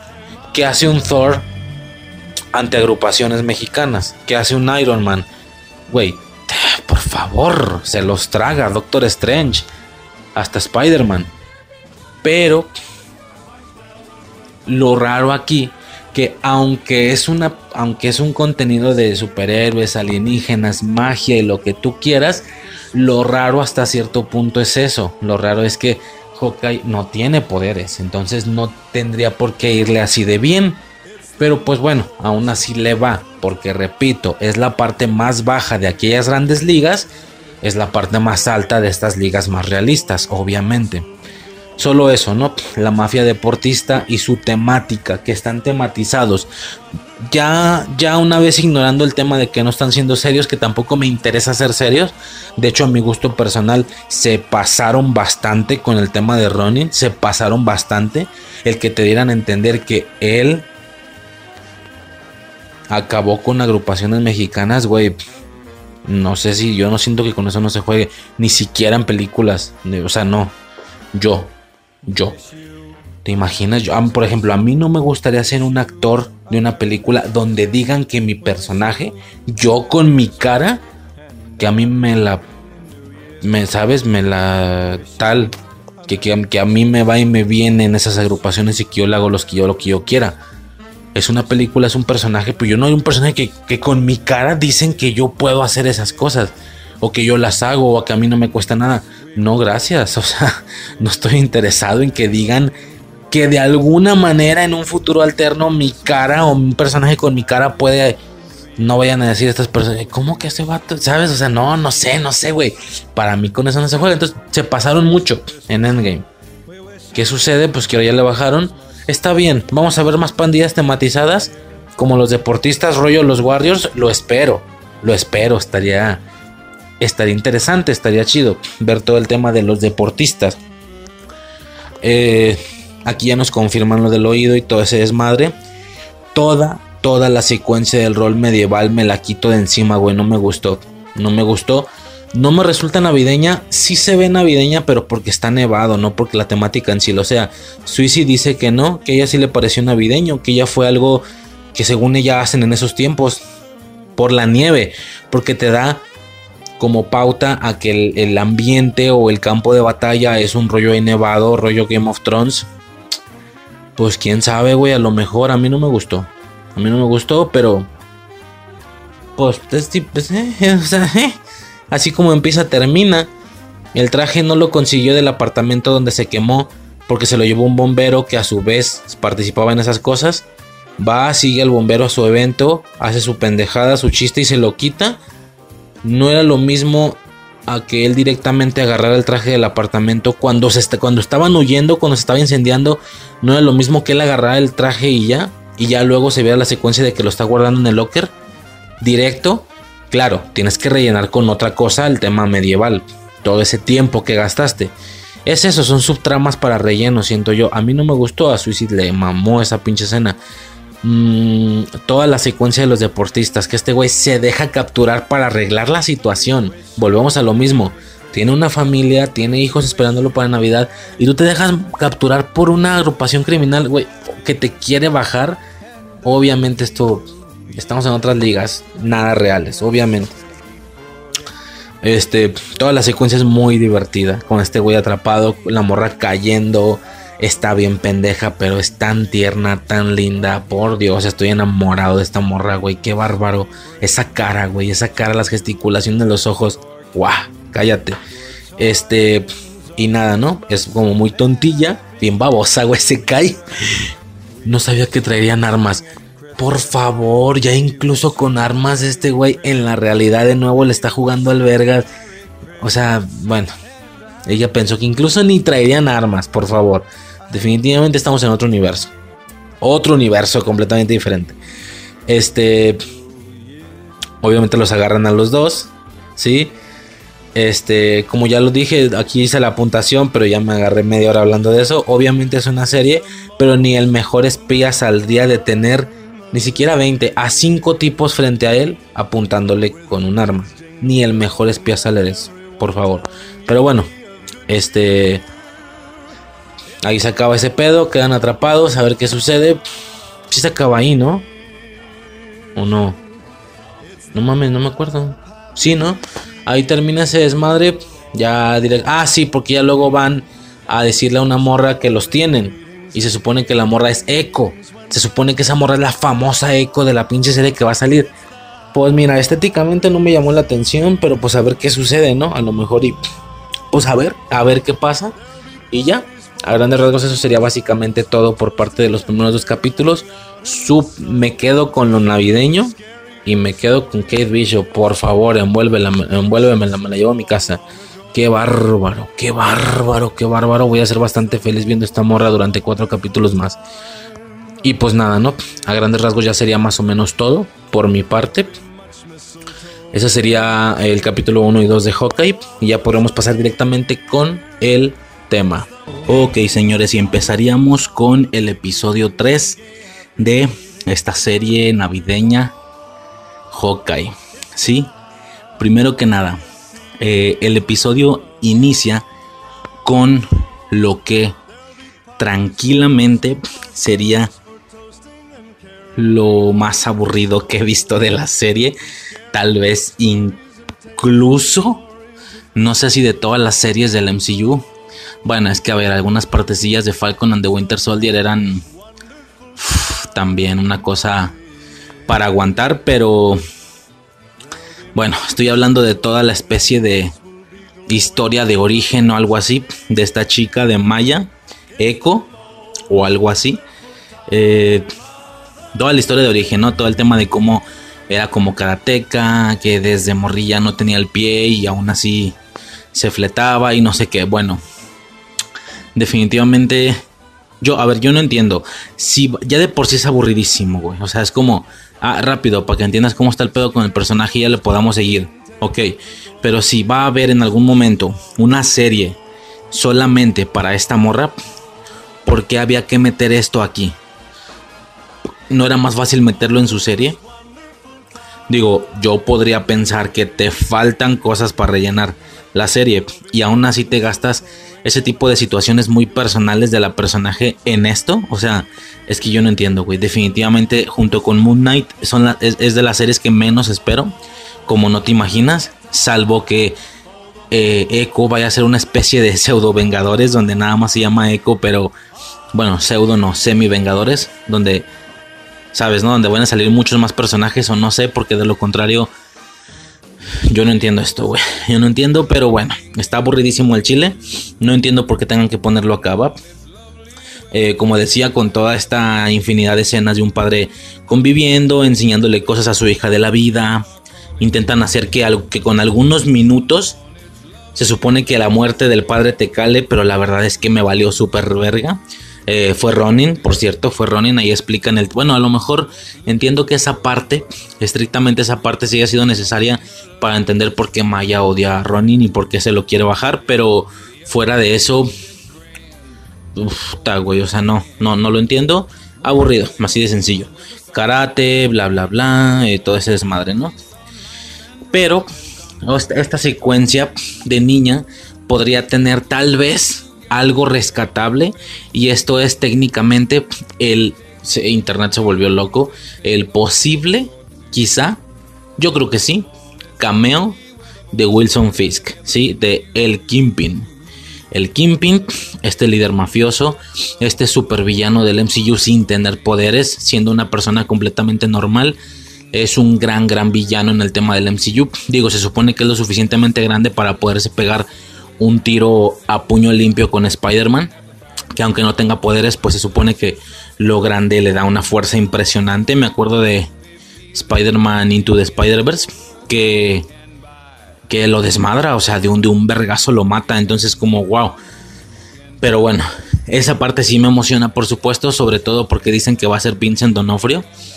De hecho, se supone que se no se filtró, pues, un insider no sé si ya había hablado de insiders aquí, creo que sí en el podcast. A grandes rasgos son estas personas que de una u otra manera se supone que tienen contacto con gente en el interior y de alguna manera saben cosas antes de que sucedan, ¿no?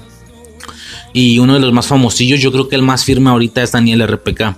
Y este vato dice, ya había confirmado incluso desde antes, que Vincent Donofrio, el mismo actor de Daredevil, regresaba como el Kimpin, pero que su imagen iba a ser cambiada con CGI para hacerlo mucho más grande, mucho más eh, monstruoso como el Kingpin debe ser. Espero no lleguen al nivel de la pared que es en Into the Spider-Verse, por favor. Pero fuera de eso, se supone que sí lo van a hacer mucho más grande, ¿no? Incluso yo supongo que algo así como un Hulk, como un Thanos, ¿sabes?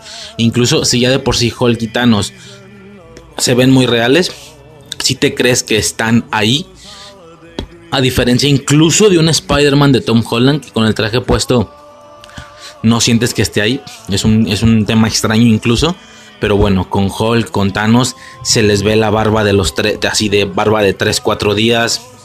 Bueno, en mi caso, barba de dos semanas. Así se me ve con dos semanas. No tengo, eh, soy malísimo yo para que me crezca esa eh, barba. Pero bueno, hay mucha gente que con tres días ya se le ven así, ¿no? Esos pelillos.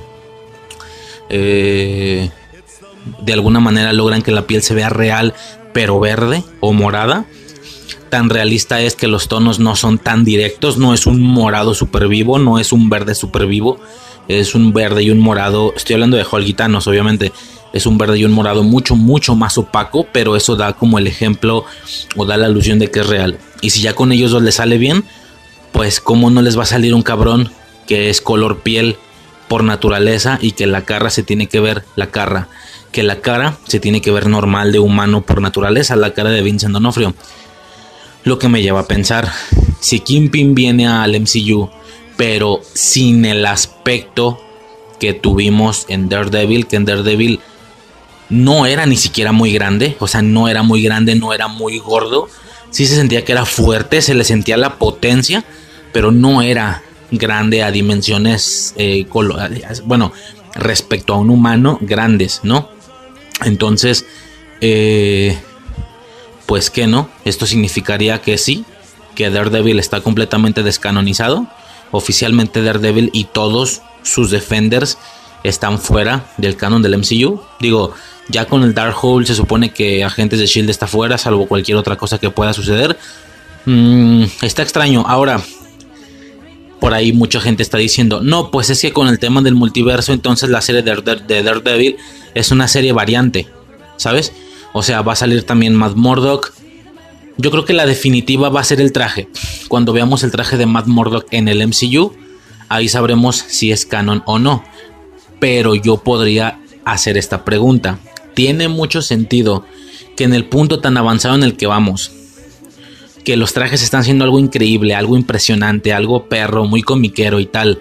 Tiene algo de sentido que Daredevil vaya a mostrar el mismo traje de la serie. Ese traje como tan tinto con mucho negro. No tiene sentido. Lo ideal sería que si Daredevil se está renovando, está entrando un nuevo Daredevil en el MCU, sea un traje distinto. Definitivamente eso es lo que espero. Un traje distinto, un traje diferente, pero esto conllevaría que también están de alguna manera descanonizando lo que como repito, ya el hecho de que alguien diga y si se cumple que Wilson Fisk va a llegar pero con CGI para ser más grande, significa que no es el mismo Wilson Fisk de la serie. Entonces, pues básicamente es eso, ¿no? La serie está descanonizada, pero esos dos actores no. Por ahí dicen que ninguno de todos los demás tampoco. También van a usar los demás actores. Hablando de los Defenders, se supone que Jessica Jones sale en Secret Invasion. Entonces, ¿eh? o sea, ¿eh? o sea, a ver cómo está el pedo, ¿no? Pero bueno, si siguen, si básicamente todo lo que no sea, todo lo que fue Marvel TV se llamaba, o Marvel Sí, Marvel Televisión, no me acuerdo cómo se llamaba la división. Si todo aquello queda descanonizado, agentes de Shield, todas las series relacionadas con los Defenders, ¿qué más había? Pues no más, ¿no? ¿Qué más había? Espera. Estoy recordando. No, creo que es todo, ¿no? Bueno, importante. Ahí hubo una situación con Inhumans y no sé qué, pero bueno, X, güey, se va a la verga. Sí, eh, todo lo relacionado con Defenders y Agentes de Shield. Si esas dos van a ser descanonizadas, pero siguen recuperando a los mismos actores, me explico que también de alguna manera podamos ver a, a esta morra, ¿cómo se llamaba? La hacker de los Agentes de Shield, que era Quake, como tipo terremoto, como tipo terremoto, Quake.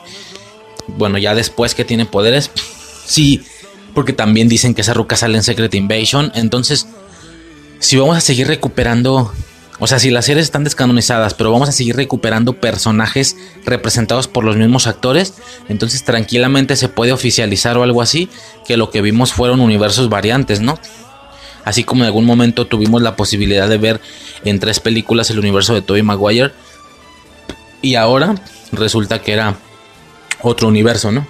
Y que solo en algún punto del tiempo tuvimos la posibilidad de asomarnos a ese universo. Igual que, el, igual que el de Andrew Garfield, es decir, hay universos a los que hemos tenido posibilidad de asomarnos y hay, y hay universos a los que nunca nos hemos asomado. Por ejemplo, de donde venga el pinche Loki negro. Por ejemplo, que él habla de un Capitán América, de un Iron Man, Kid Loki, que él habla de un Thor, personajes que no vimos.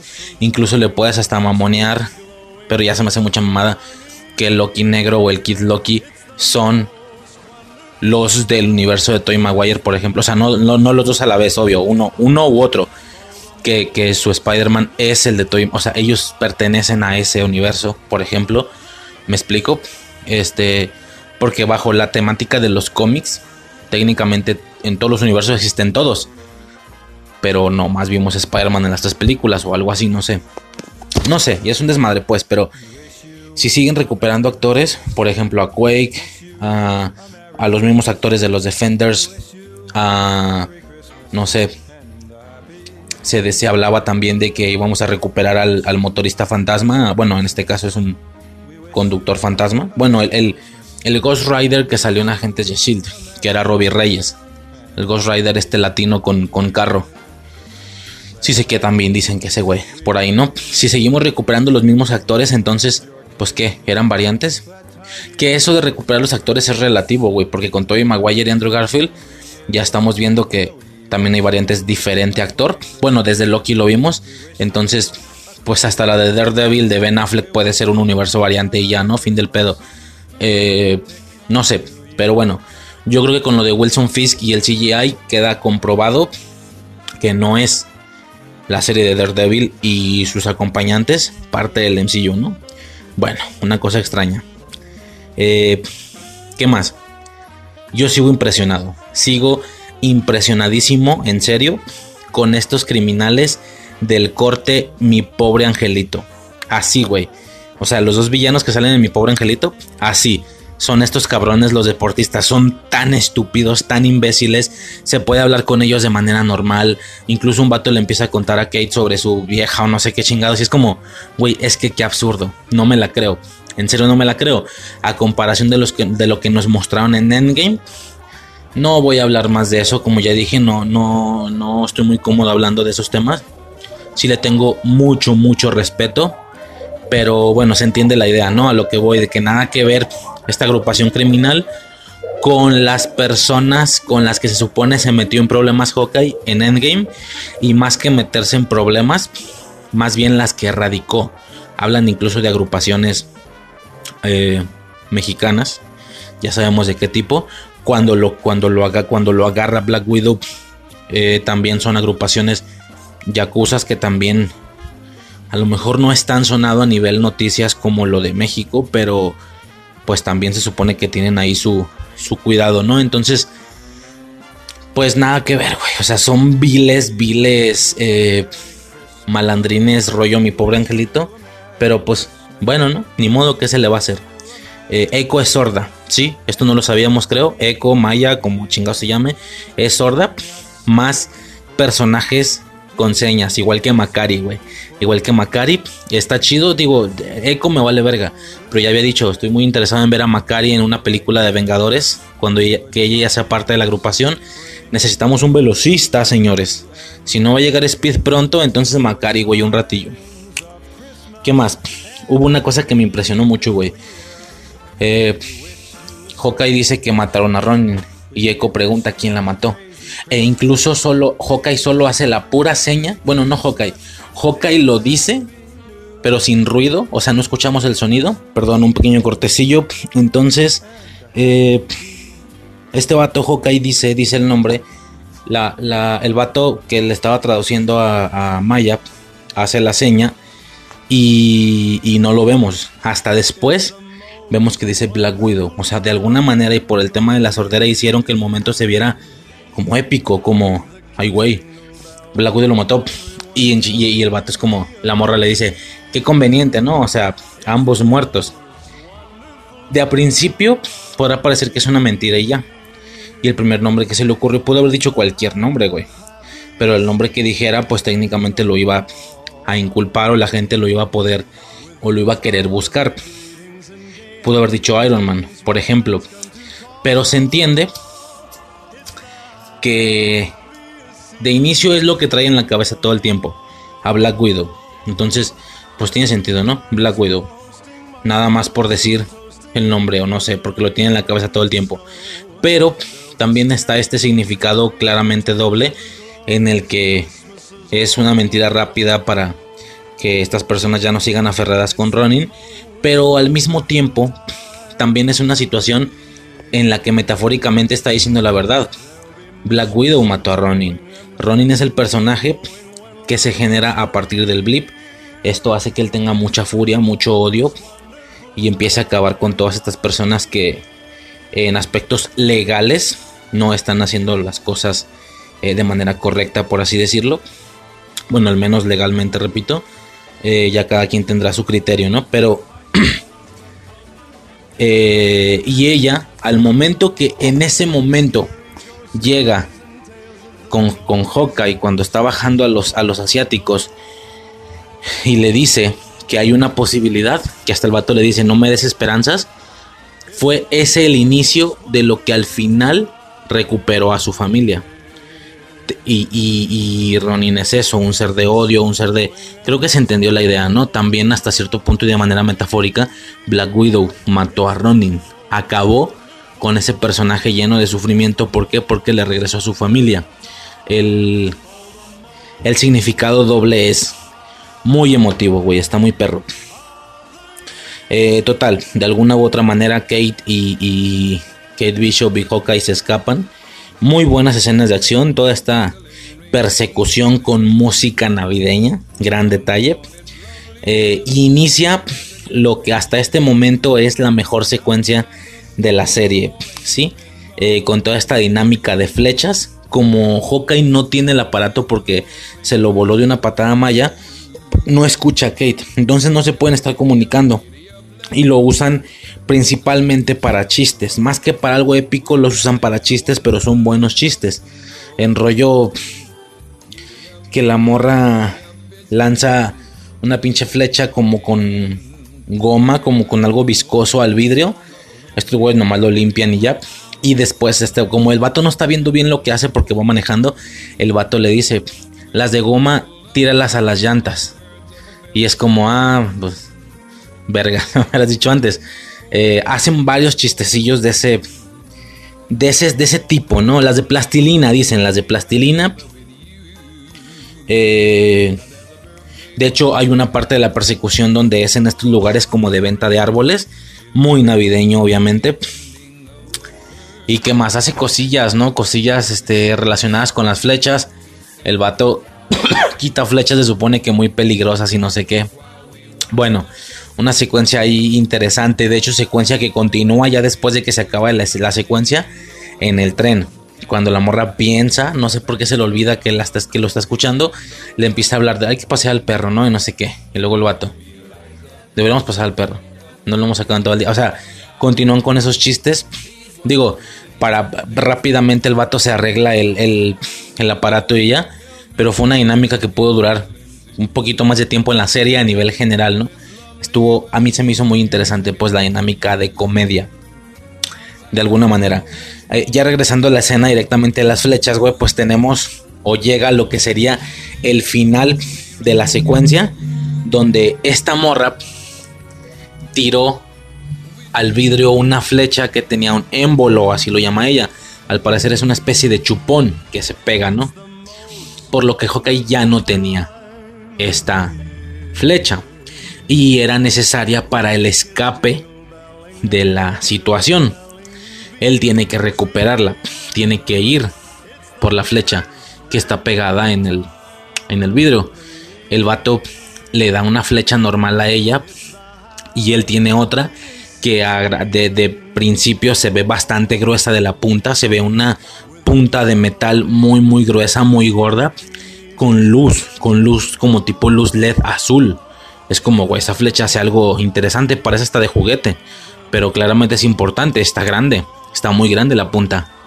Y si le dice el, el vato, eh, toma, apunta, apunta a la camioneta. Eh, le dice, dale a la camioneta, apunta al cielo, que la flecha le caiga encima. Todo se estaba viendo muy épico, es como, güey, voy a ver algo épico, pero no sé qué. Y la morra le dice, pero es una flecha normal.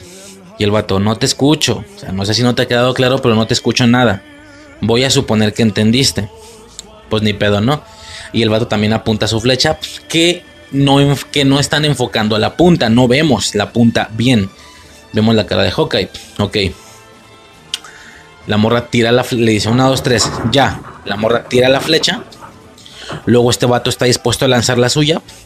La cámara hace este movimiento de enfoque que o enfocas adelante o enfocas atrás. Entonces la, la cámara está enfocando hacia la cara de Hawkeye, que es lo que está atrás, y no vemos la flecha. Se hace el cambio de enfoques donde la cara de Hawkeye atrás se hace borrosa para mostrarnos en, en alta calidad la flecha y dice PIM en azul. P, Y, M. Dice PIM. Y es como, what the fuck, güey. O sea, está muy perro, güey. Está muy chido saber lo que va a hacer antes de que lo haga. Me sentí como se han de sentir los comiqueros, güey. Así en plan. Eh, no mames, va a hacer esto. No mames, ¿sabes? O sea, un rollo así. Este, entonces yo me acuerdo que en medio se digo, ni siquiera tenía bien claro que le iba a disparar la flecha y le iba a hacer gigante, nada más como que entendía que iba a agrandar o a empequeñecer algo, cosa que siempre es épico y más en esta serie que nada tiene que ver con esos con esas habilidades. Entonces, un agrandamiento o una un empequeñamiento de algo era épico. Digo, lo pudo haber tirado a la camioneta y que fuera para hacerla chiquita y que la flecha normal le cae. No sé, güey, o sea, ni siquiera tenía bien claro qué era. Eso sí voy a ser bien sincero. Nada más tenía claro que iba a agrandar o a empequeñecer algo y me emocionó, güey. Y es como, pim, pero así en cuanto se ve yo. Pim, no mames. Y, pues bueno, yo estoy más metido en este pedo que Suicide. Me acuerdo que en ese momento, antes de que todo pasara bien rápido, me dice Suicide, ¿qué es eso? Y le dije, Hank Pim. No ocupé explicarle nada más.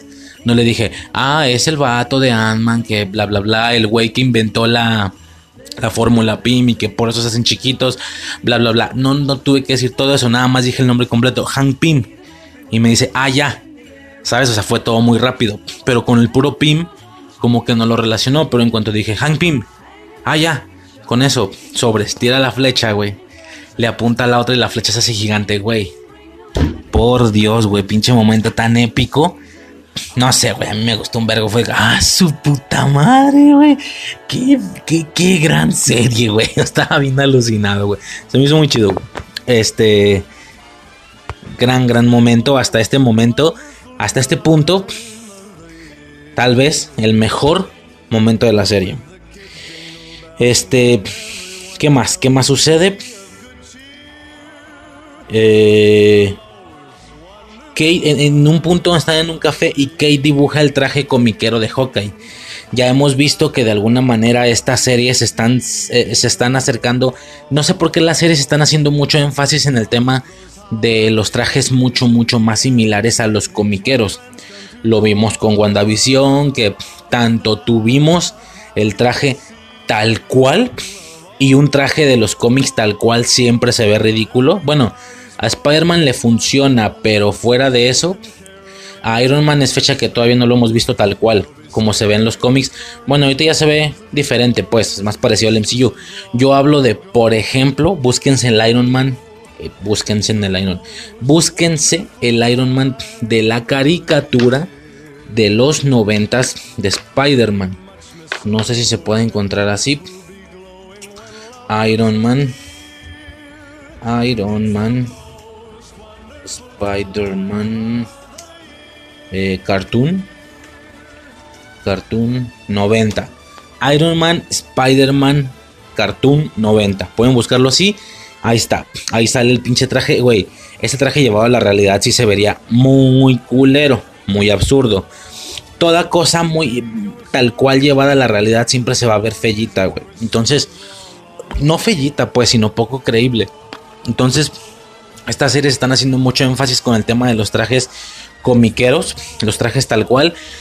Como decía, lo vimos en WandaVision con... Primero tuvimos el traje tal cual de la bruja escarlata de cómics, pero con un motivo de Halloween, una bastante buena justificación. También vimos a Visión con la separación de colores exactamente igual que en, las, que, en los cómics, que es, repito, muy absurda, se ve muy chafilla. A diferencia de lo que es Visión original, de lo que es Visión ya pues iba a decir actualmente, bueno, actualmente es blanco, pero ya me entienden, realmente, que tiene mucho más eh, juego con los colores, se ve mucho más real. Eh, y para tener al final ese traje también muy parecido a la bruja escarlata, pero ya con esta aplicación de adaptación realista. Ya no hay ningún pedo, ¿no? Por parte de Falcon and the Winter Soldier tuvimos el traje, el que sí es el definitivo, está bastante comiquero. Yo esperaba ver de verdad algo un poquito más oscuro, un poquito más realista. Sí se ve bastante botargoso, se ve bastante disfraz de Halloween. Yo espero que haya sido nada más para la serie y que la siguiente vez ya es un punto donde todos los personajes tienen un traje diferente la siguiente vez que salen, güey. Por juguetes, obviamente. Entonces, yo espero que la siguiente vez que salga este Capitán América Falcon, este Falcon América, no se vea exactamente igual. Espero que ya le hayan hecho una adaptación al traje mucho más realista, con colores mucho más oscuros, un poco más militar. El mismo proceso que le pudieron haber hecho de un Capitán América Avengers 1. Porque tal vez algunos no lo recordarán bien, pero ese traje es bastante halloweenesco. Sí parece absurdito, lo siento, pero sí parece absurdito. O sea, búsquense eh, Capitán América Avengers, supongo que 2012 o algo así. Capitán América Avengers 2012.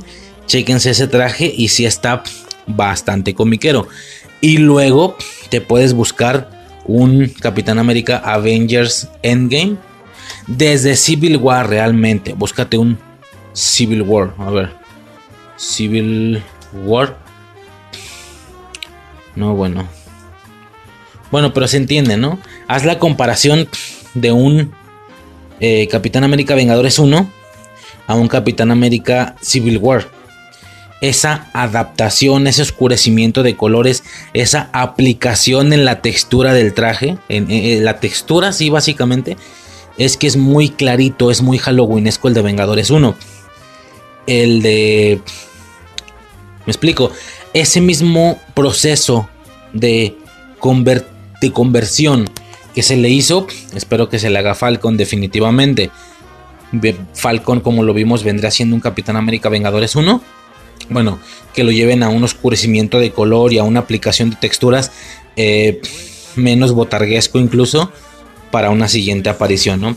Eh, y luego, ¿qué más? Loki, eh, el, Loki anciano, ahí no nos dieron directamente una representación de Loki, de Tom Hiddleston en sí, pero vimos el traje tal cual de los cómics en el Loki anciano. También, o sea, ahí de alguna manera tuvimos la referencia. Y acá la referencia se quedó mucho, mucho, mucho más corta por el tema del dibujo de la morra, que el dibujo lo hace tal cual los cómics. De hecho, ni siquiera está coloreado. Pero la morra explica que va a llevar una máscara donde en los ojos tiene alas de águila, tiene una H en la frente, o sea, es tal cual, sin colorear y mal dibujado obviamente, pero es tal cual el traje. Yo no sé si en algún punto, como ella está constantemente aferrada al tema de vender más su superhéroe, vender más su personaje con el tema de la máscara y todo eso. Yo no sé si de alguna manera sí lo vamos a ver al final. Yo no sé si vamos a tener la referencia, aunque sea halloweenesca, así traje absurdo. O incluso vamos a tener un Hawkeye mucho, mucho más parecido al de los cómics. Algo así como el traje de WandaVision, pero al final. Que sí se parezca al de los cómics sin ser absurdo. Que como ya creo que yo solo comenté a Suicide, todo el truco, todo, bueno, según yo, ¿verdad? según yo sé mucho, según yo, todo el truco de hacer un traje comiquero, pero que sí se ve realista, es nada más hacerlo más oscuro, que no se vean los colores súper vivos, así un rojo vivo, un morado vivo, no, hacerlo mucho más oscuro y ponerle textura al traje, es decir, que no parezcan mallas, que no sean mallas, que sea una especie de de tipo armadura, tipo acorazada, como la de, repito, el Capitán América. Algo así, ¿no? Y la, bueno, y la máscara técnicamente. No creo, yo creo que el dibujo fue ya todo lo que la serie nos pudo mostrar en aspectos de, ah, mira, cada serie ha tenido una, de una u otra manera, aplicación a, a trajes comiqueros. Esta es la de esta serie. Fin del pedo, ¿no? Hay un punto donde Barton le dice a Kate que hay alguien más, que Maya no está a la cabeza, que hay alguien dándole órdenes a Maya, claramente refiriéndose tal vez seguramente al Kimpin, ¿no? A, a Wilson Fisk. Y ya, por último tendremos a Tony Dalton sorprendiendo a, Mario Santos, le estoy diciendo yo, el de, los simuladores. Tenemos a Mario Santos sorprendiendo con la espada retráctil de, de Ronin a Hawkeye, ¿no? En el cuello. Y ahí se acaba la, el capítulo. Eh, muy bueno, definitivamente me quedo con la flecha de tecnología PIM. Increíble, o sea, todo era muy Hawkeye, todo era muy flechas y tal. Y tener ese detallito de conexión hacia afuera del MCU siempre tiene su, su magia. Eh, digo, yo soy de las personas que todo el tiempo está pensando en la conexión. Todo el tiempo. cada vez que veo a Kate Bishop, aparte de enamorarme más, pienso y sé que en algún momento la voy a ver como parte de una agrupación de jóvenes vengadores. Yo no sé si van a tener su película propia o los vayamos a ver primero en...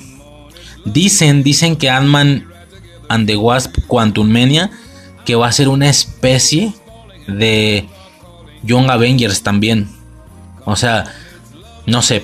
Digo, con todo este tema de que ya prácticamente los contenidos individuales los están filtrando en las series y las pocas o muchas películas que vaya a ver, si no son de origen obvio, como Shang-Chi o Eternals, todas aquellas que sean... Yo decía que la tercera parte de cada franquicia, ni siquiera la tercera, güey, de Doctor Strange va a ser la segunda, Multiverso Madness.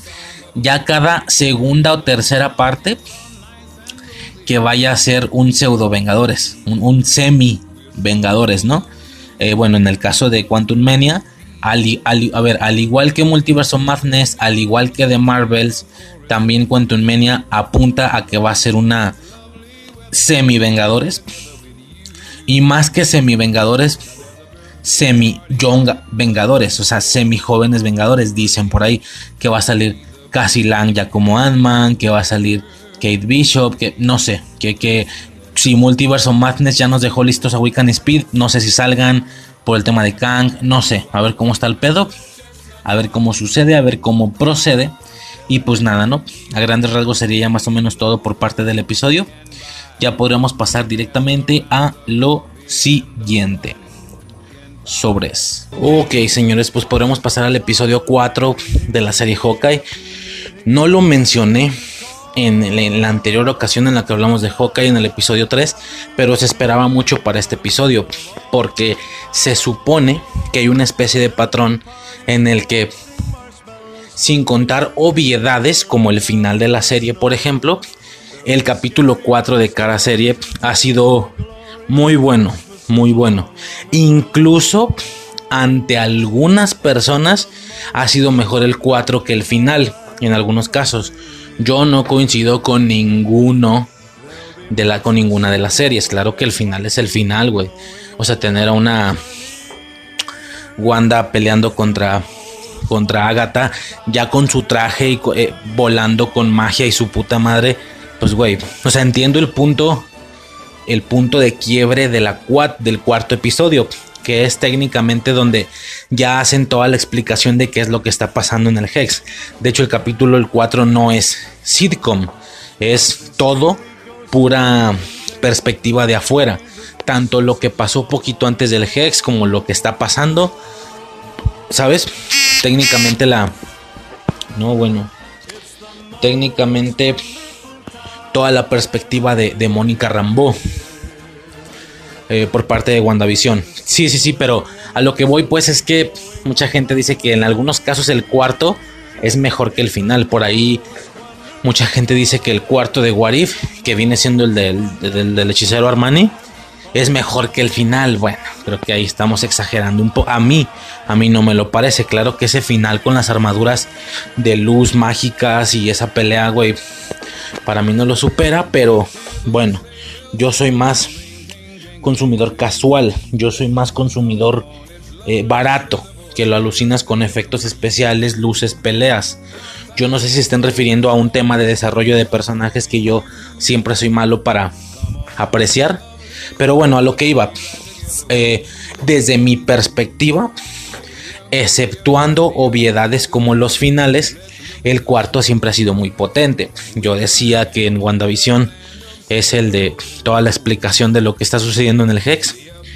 Eh, El de Falcon and the Winter Soldier es aquel donde este capitán, este nuevo Capitán América le, le corta la cabeza a un güey con el escudo, pinche escudo con los colores de Estados Unidos, patrióticamente está, está lleno de sangre. Es como, guau, qué significado. En Loki, el cuarto episodio no es como que sea uff, ¿sabes? Sino que sí es el punto aparte, punto y aparte es el antes y el después de estar viendo toda una, toda una dinámica de la TVA en el 1, en el 2, en el 3, en el 4, incluso por ahí creo que el 3 es en el que ellos están en el planeta morado, hasta cierto, hasta cierto punto algo aburrido, la verdad. Y el cuarto es aquel donde pareciera, bajo aspectos de la TVA, final de temporada, digo porque ya están ellos en las instalaciones de nuevo, porque Loki, lo, porque a Loki lo podan, porque se dieron, bueno, no te creas, güey, iba a decir, es que a lo que yo iba, es que se supone que el cuarto episodio se supone que nada más fue bueno por la escena post créditos, que es aquella escena post créditos donde vemos a los otros tres Lokis despertándolo. Pero no es cierto, sí es cierto, el capítulo es se siente final de temporada, güey. Porque es cuando ellos logran entrar con los señores del tiempo y se dan cuenta que están falsos. La pelea está donde podan a Loki. Luego también Sylvie se autopoda y todo ese desmadre. Entonces, pues sí, el capítulo cuarto está bastante potente repito, exceptuando obviedades. No, y no te creas, en el caso de Loki a lo mejor sí estoy de acuerdo con la gente, ¿eh? que el cuarto sea mejor que el final. Digo, el tema de Kang estuvo muy fuerte, pero...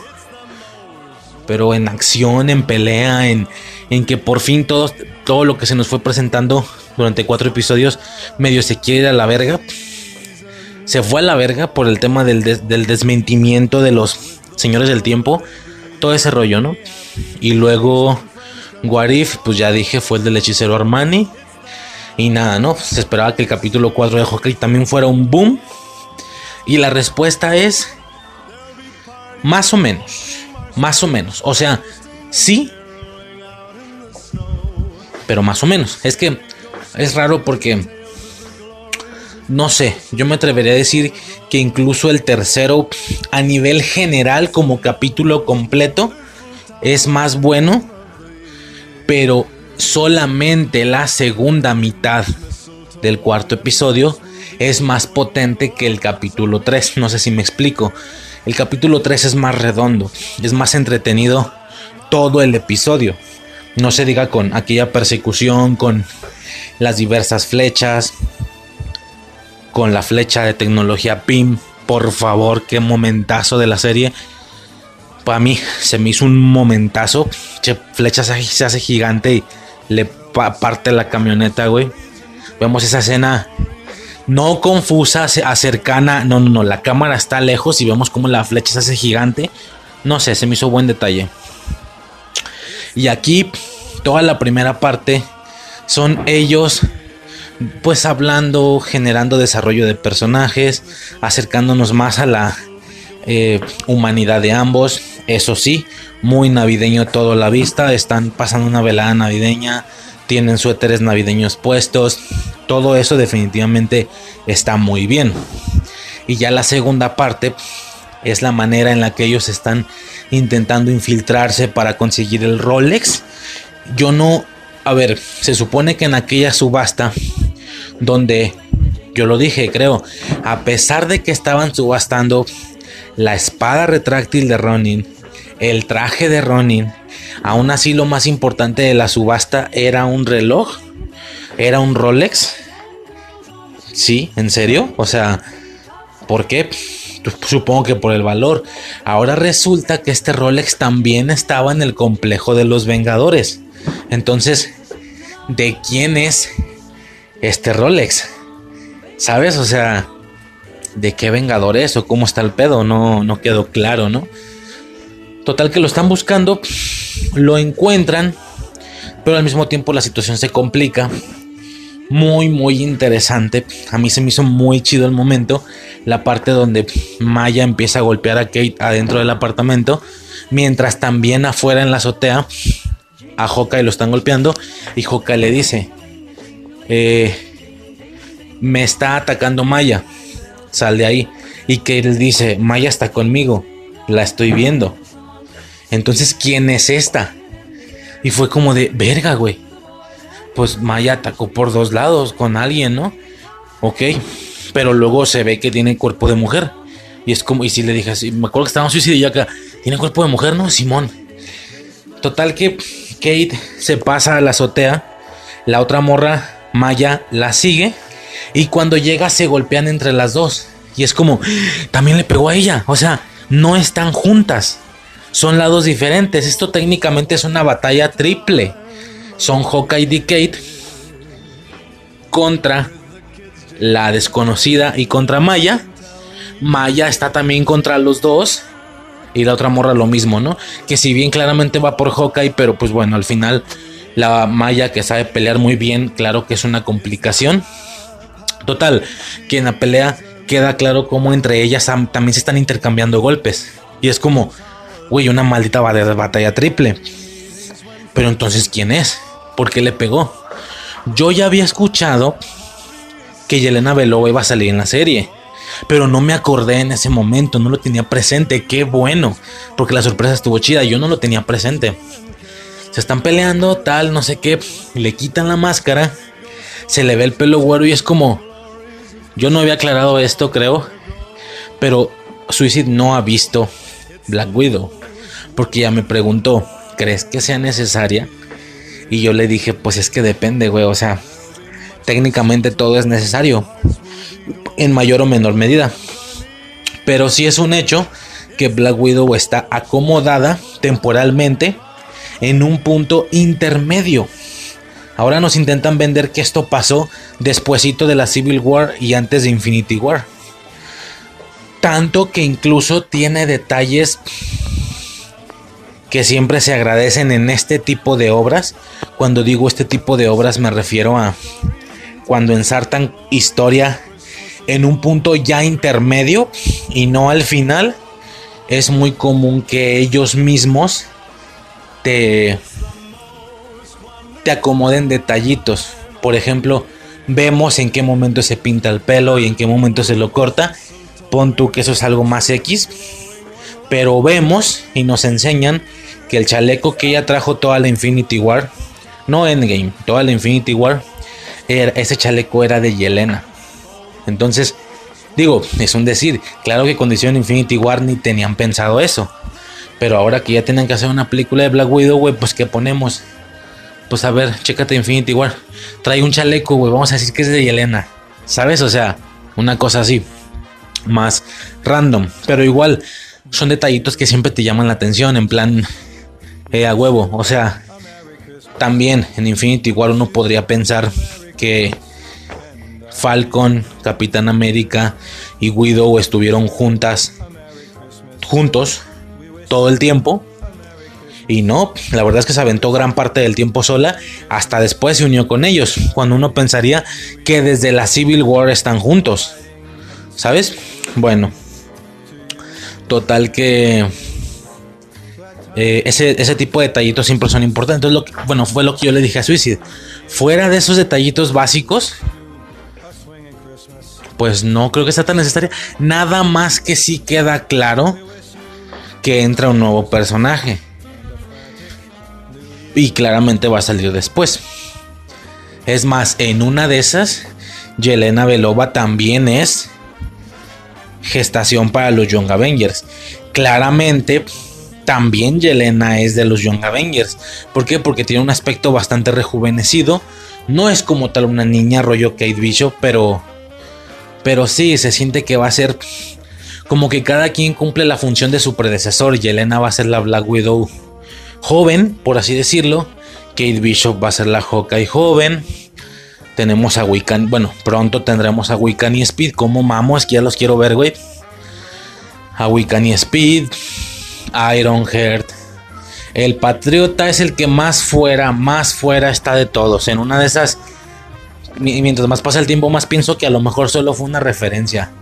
¿Sabes? O sea, en plan, se ubican que en los Young Avengers el que cumple la función del Capitán América es el Patriota y aquí es el hijo de, de Isaiah Bradley. Árale. Y ya, es como, este güey en los cómics es alguien, bla. Eso ha pasado toda la vida en el MCU.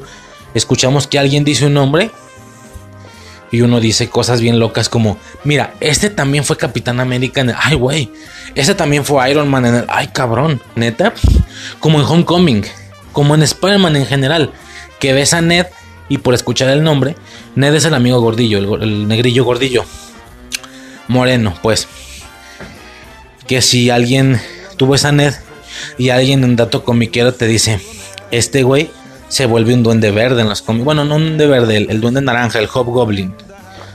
Y es como, ¿él? Bueno, a ver, como referencia está bien. No creo que estrictamente aquí se vaya a convertir en un Hobgoblin. La veo.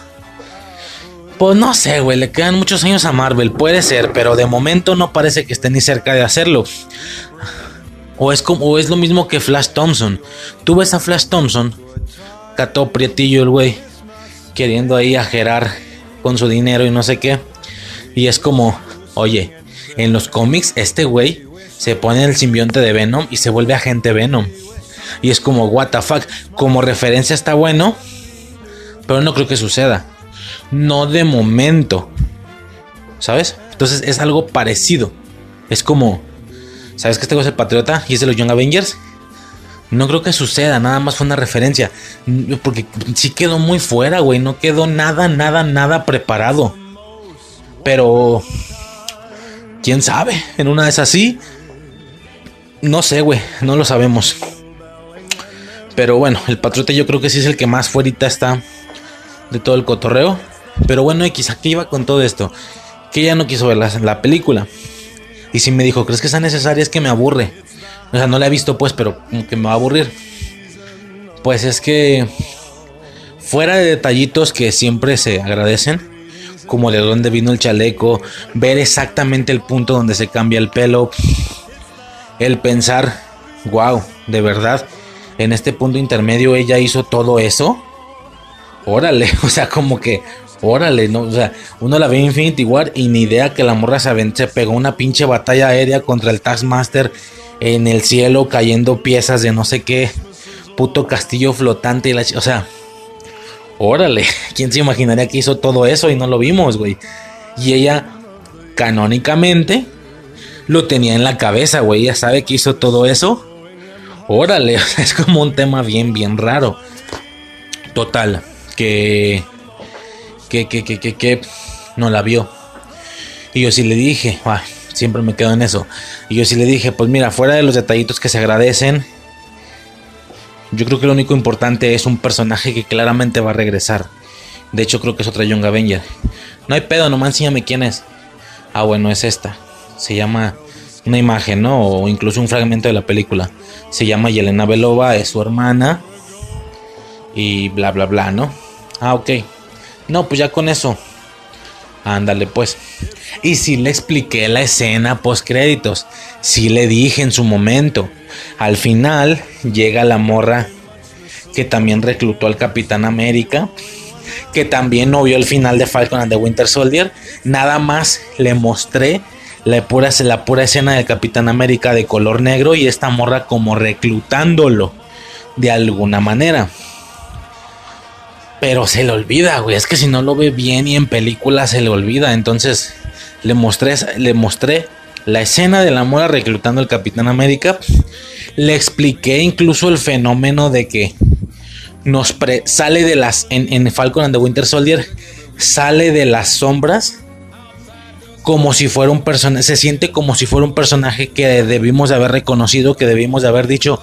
No mames, universo compartido. Ahí está esa morra. Pero no yo quiero suponer. No, no le dije. Le dije, y ya vi por qué. Porque Black Widow debió haber ido antes que Falcon and the Winter Soldier. Pero por la pandemia fue después. Y en Black Widow nos muestran a la morra.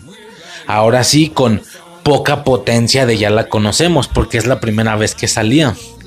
También metiéndole en la cabeza a Yelena. Que fue Hawkeye quien mató a Black Widow. Entonces la, morra está decidida a ir por Hawkeye. ¿Sabes? Ok. Pero se le olvidó, güey. Se le olvidó. Estábamos viendo la escena. Le quitan la máscara. Vemos a Yelena y yo me emocioné, güey, porque yo no me acordaba que iba a salir. Todo se conectó, güey, pinche universo compartido así. No mames, pues es cierto si lo quería matar. Entonces yo dije, no mames, Yelena.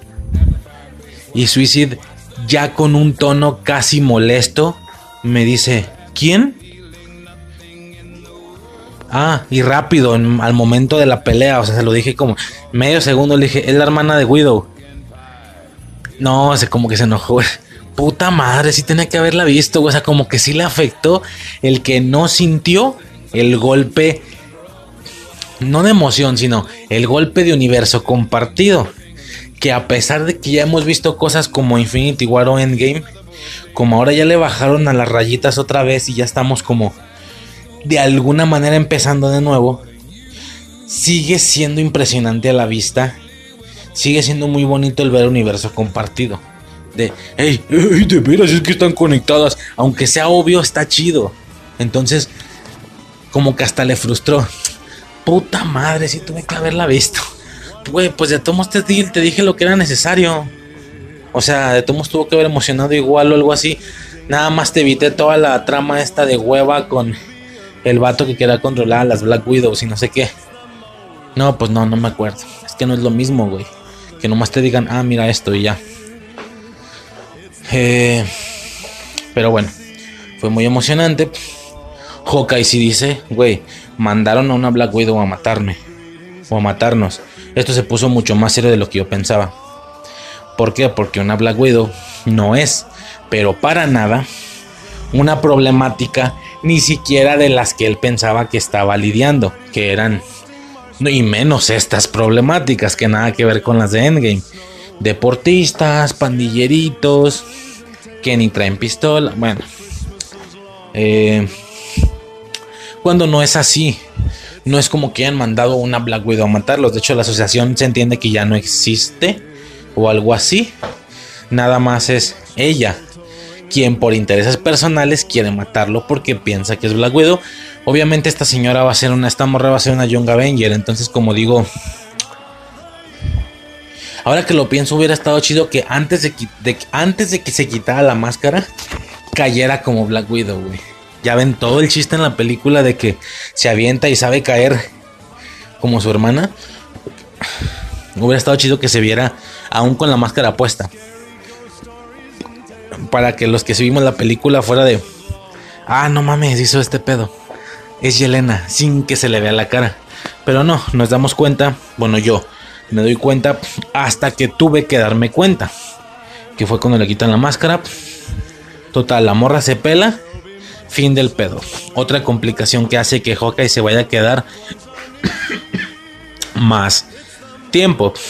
Cuando ya parece que va a arreglar una cosa, se complica más. Ahora que ya habían tomado el Rolex, parecía que ya se podía ir.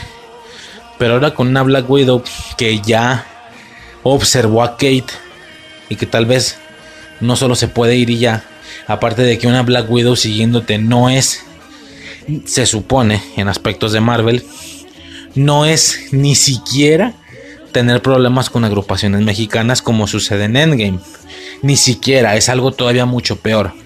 Porque técnicamente lo que estaba haciendo Ronin esto de una sola persona y sin armas de balas, de calibre, de pistolas, de lo que sea.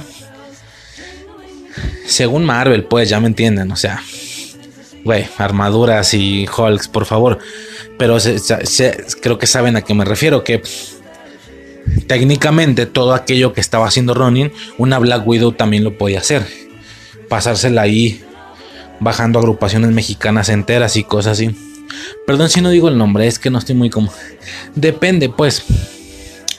Cártel de Santa lo lleva en el nombre y no suena tan peligroso. Pero ya me entienden, ¿no? Este. Y pues nada, ¿no? ¿Qué más? Pues ya, básicamente es todo. Se acaba el episodio. Yelena entra al juego. Eso mismo que vimos en la azotea. Lo vamos a estar viendo en dinámica. Ahora son tres contendientes en la pelea Eh, de, incluso no parece, aún con el desarrollo que está teniendo Maya, aún con el que si ella hace o deshace, no parece que sea alguien importante, la verdad. Ni Hawkeye la siente importante, ni la siente peligrosa. Ahora un problema verdaderamente real es Yelena. Yelena quiere bajar a Hawkeye, pero si Maya se le le complica ahí, se le quiere poner enfrente, pues también va a tener que ahí atacar. Maya, yo creo que es la más confundida de los tres. Ella quiere ver qué pedo con Hawkeye, qué pedo con Ronin, pero también ya hay alguien que la atacó. Y si bien Maya pareciera el lado más débil de los tres, casi para no tomarle importancia, cuando salga su jefe, el Kingpin, va a pasar a ser el más fuerte de los tres lados tranquilamente, más que Yelena, más que Hawkeye. Además de que la rivalidad entre Hawkeye y Yelena claramente no va a durar mucho. Seguramente la misma serie en dos capítulos, porque quedan dos, ya la deja lista, ya la deja, ay, amiguis, amiguis, ¿sabes? Eh, dejando al Kingpin como situación general. No sé, a ver cómo está el pedo. Esto se va a poner bueno. Es impresionante pensar que estamos en el cuarto episodio y para cuando salga el quinto, es el mismo día que voy a ver No Way Home, señores. O sea, wow, por favor, no me la creo, güey. O sea, vimos el capítulo 4, lo estoy grabando. Cuando salga el quinto, o sea, yo me voy a, ese día me voy a levantar, voy a ver Hawkeye 5 y luego, poquito después, o sea, a lo mejor nos vamos a comer al centro o algo, nos vamos a ver No Way Home verga, güey, en un solo día voy a ver el capítulo. No es como que el 5 es lo que más me emociona, lo siento, pero si me explico, es el mismo día, es el miércoles. Capítulo 5 de Hawkeye en la mañana. Película de No Way Home a mediodía, más de mediodía, es a las 3.40 mi función. Pero es interesante, güey. A menos, espérate, a menos de que esta serie sí le está gustando mucho, no lo he aclarado. A esta sí le está gustando mucho, sí la está viendo mucho. Que para hacer una serie que no pertenece a la Trinidad, se me hace raro. Falcon and the Winter Soldier no la peló. Pensé que aquí iba a pasar lo mismo. No sé si sea navideño. No sé si sea lo navideño. No sé si sea que es mucho más cómica. Pero esta le está gustando mucho, mucho más. Entonces, ella siempre me pide que la espere a verlo y ella siempre se levanta después que yo. A lo mejor en una de esas no lo veo en la mañana. A lo mejor primero vemos No Way Home, solo para regresar a la casa y ver Hawkeye 5 ya después en la tarde noche, que fue como pasó con este. Este no lo vimos en la mañana. Ella estuvo dormida eh, hasta un poquito más tarde. Y yo la esperé. Y luego entre la comida y uno que otro pendientillo, cualquier cosa, lo andábamos viendo hasta en la noche, güey, como hasta las 8 o 9 de la noche del miércoles. Entonces, eh, pues a ver qué pedo, ¿no? A ver qué pedo. se va a poner bueno. Y nada, señores. La siguiente vez que yo esté grabando. La siguiente vez que yo grabe episodio de Hawkeye, güey, el capítulo 5, yo habré visto No Way Home, señores. Es que no me la creo, pero sobre ya. Por parte del episodio 4 sería todo. Podríamos pasar a lo siguiente. Y nada, sobres. Ok, señores, pues pasemos ya directamente con el episodio 5 de Hawkeye. Traemos prisa, traemos prisa porque ya queremos hablar de No Way Home, pero eh, relajados y relajados. No por esto vamos a menospreciar el capítulo. Eh, digamos que hay dos direcciones para esta situación, ¿no? Había los que decían, no mames, güey, o sea, nadie va a pelear el capítulo 5 habiendo siendo hoy el estreno de No Way Home porque salió el mismo día, aquel miércoles 15 de diciembre salieron tanto la película como este episodio y muchos otros lo veían como yo lo veía, en plan a huevo, güey, premio doble, ¿no? Eh, bueno, X, total. Capítulo 5 de No Way Home. De inicio el capítulo empieza mostrándonos el blipeo de Yelena, ¿sí? Seguimos con el tema del blipeo, seguimos con el tema de mostrándonos la perspectiva de algunos personajes que no nos quedaba claro si habían sido blipeados o no. Lo mismo que pasó con, por ejemplo, Mónica Rambo, que nos, nos aparece exactamente en qué momento es blipeada y en qué momento regresa, ¿no? Y ya, sucede lo mismo con Yelena, ok, todo chido, hasta ese punto todo, todo bien. Eh, ya posteriormente la batalla bueno, sí mencioné que la serie empezaba con la batalla de Nueva York, que a pesar de que ya estábamos en estas alturas, seguían haciendo todavía referencia a la batalla de Nueva York. Pero aún así, en esta ocasión, volvemos a hablar del blipeo y eso está chido, ¿no? Eh, bueno, básicamente apresan a Tony Dalton por el tema este de que descubrieron que tiene negocios turbios y tal. Ne, X, ¿no? No sé si vaya a ser importante si es que llegan a mostrarnos que realmente Kimpin aparece en esta serie, ¿sí? Hasta este punto eso fue lo que pensé, eh, ya que realmente si este güey parecía que iba a ser el villano general de la serie, pero pues ya con esto se ve difícil, ¿no? Si es que el Kimpin aparecía, que por supuesto sí sucedió.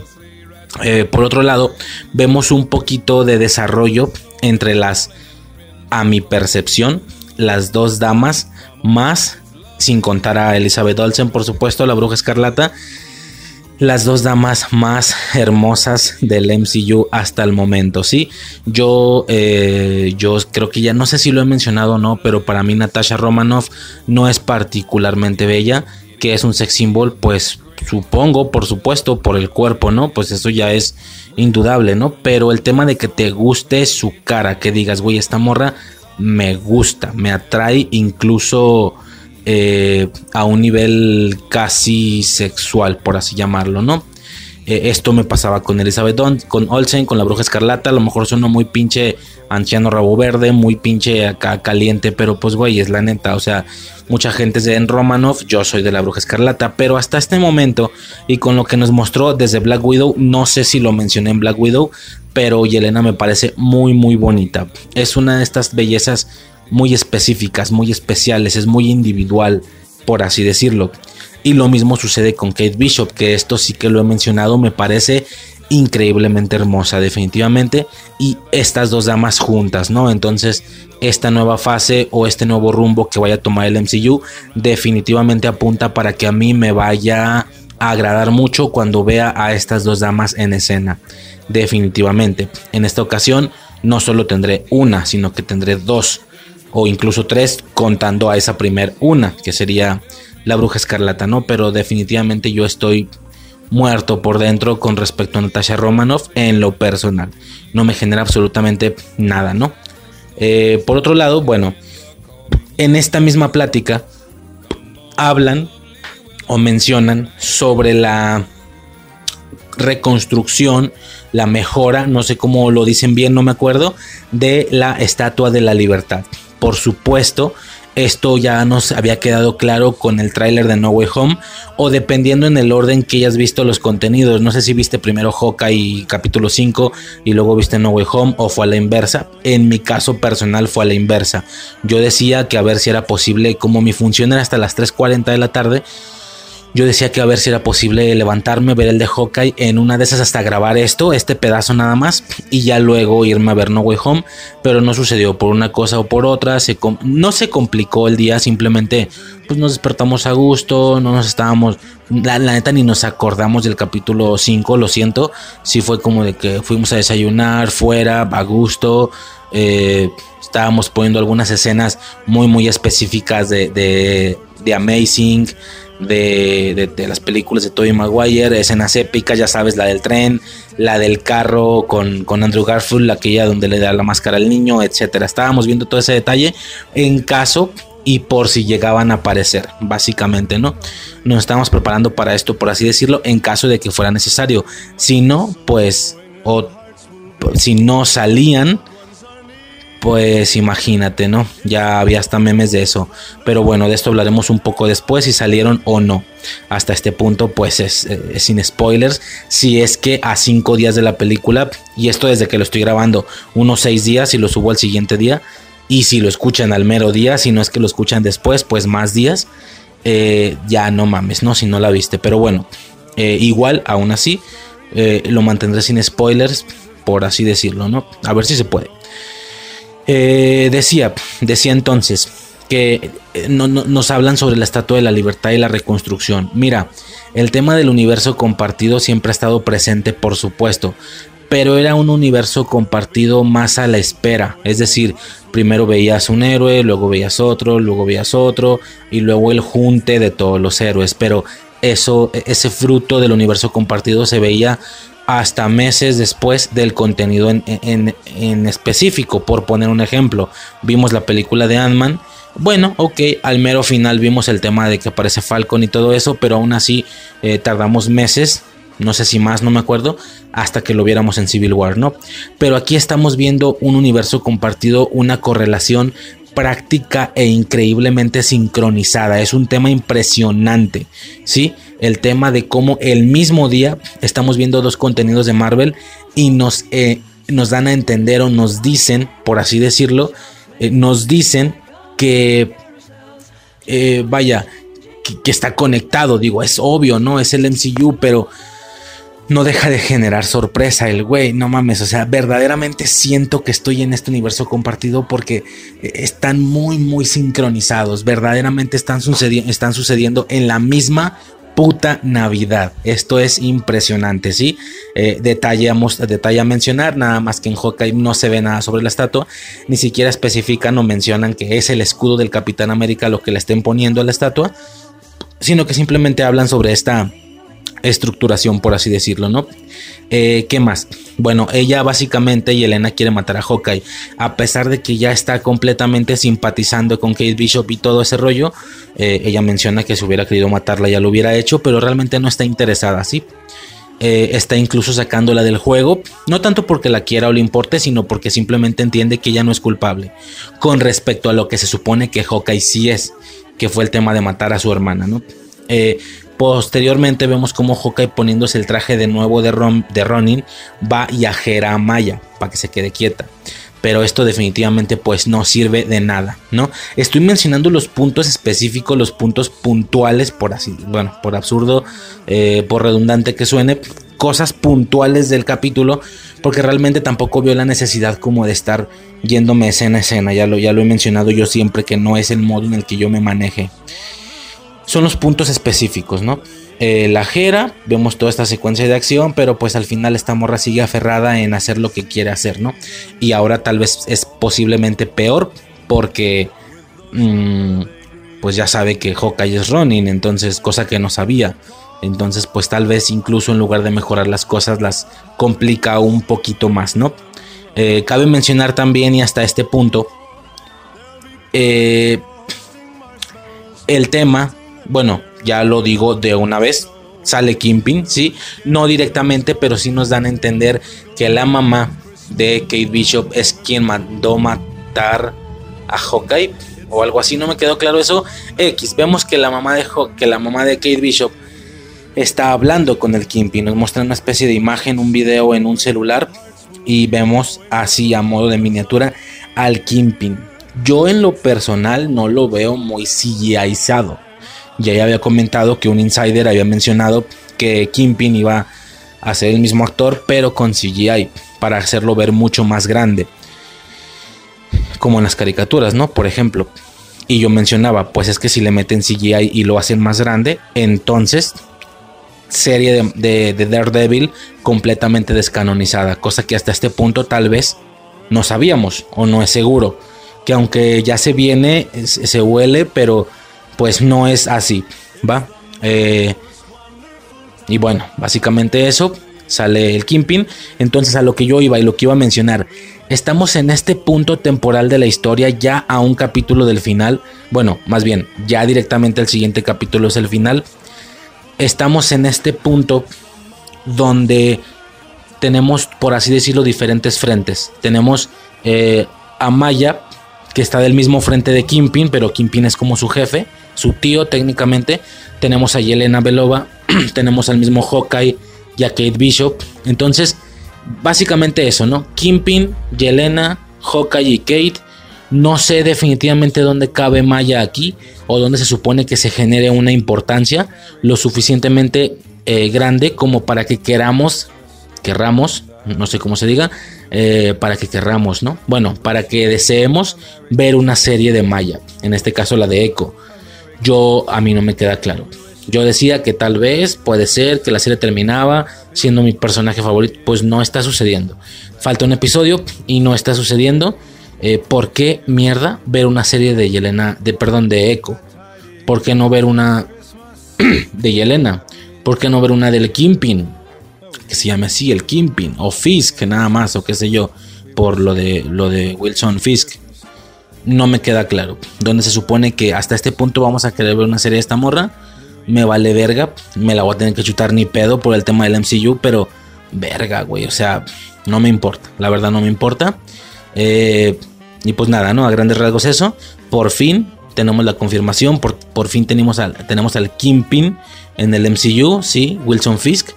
Y ya como último detalle de, mencionar en la serie, se hizo eh, mención de que Kate dibujó un traje más clásico para Hawkeye. Pero lo dibuja sin colores, todo pedorrón, en una servilleta, en un café, ¿no? Una especie de café restaurante. Y lo que nos permitía ver el dibujo, sobre todo con su explicación, es que técnicamente es aquel traje clásico de, de Hawkeye, ese traje casi incluso tal vez absurdo o caricaturesco, con esa máscara que tiene como dos picos, muy muy parecida a la de Wolverine, morada con esa H en la frente, etcétera, ¿no? Hasta ahí había quedado el detalle.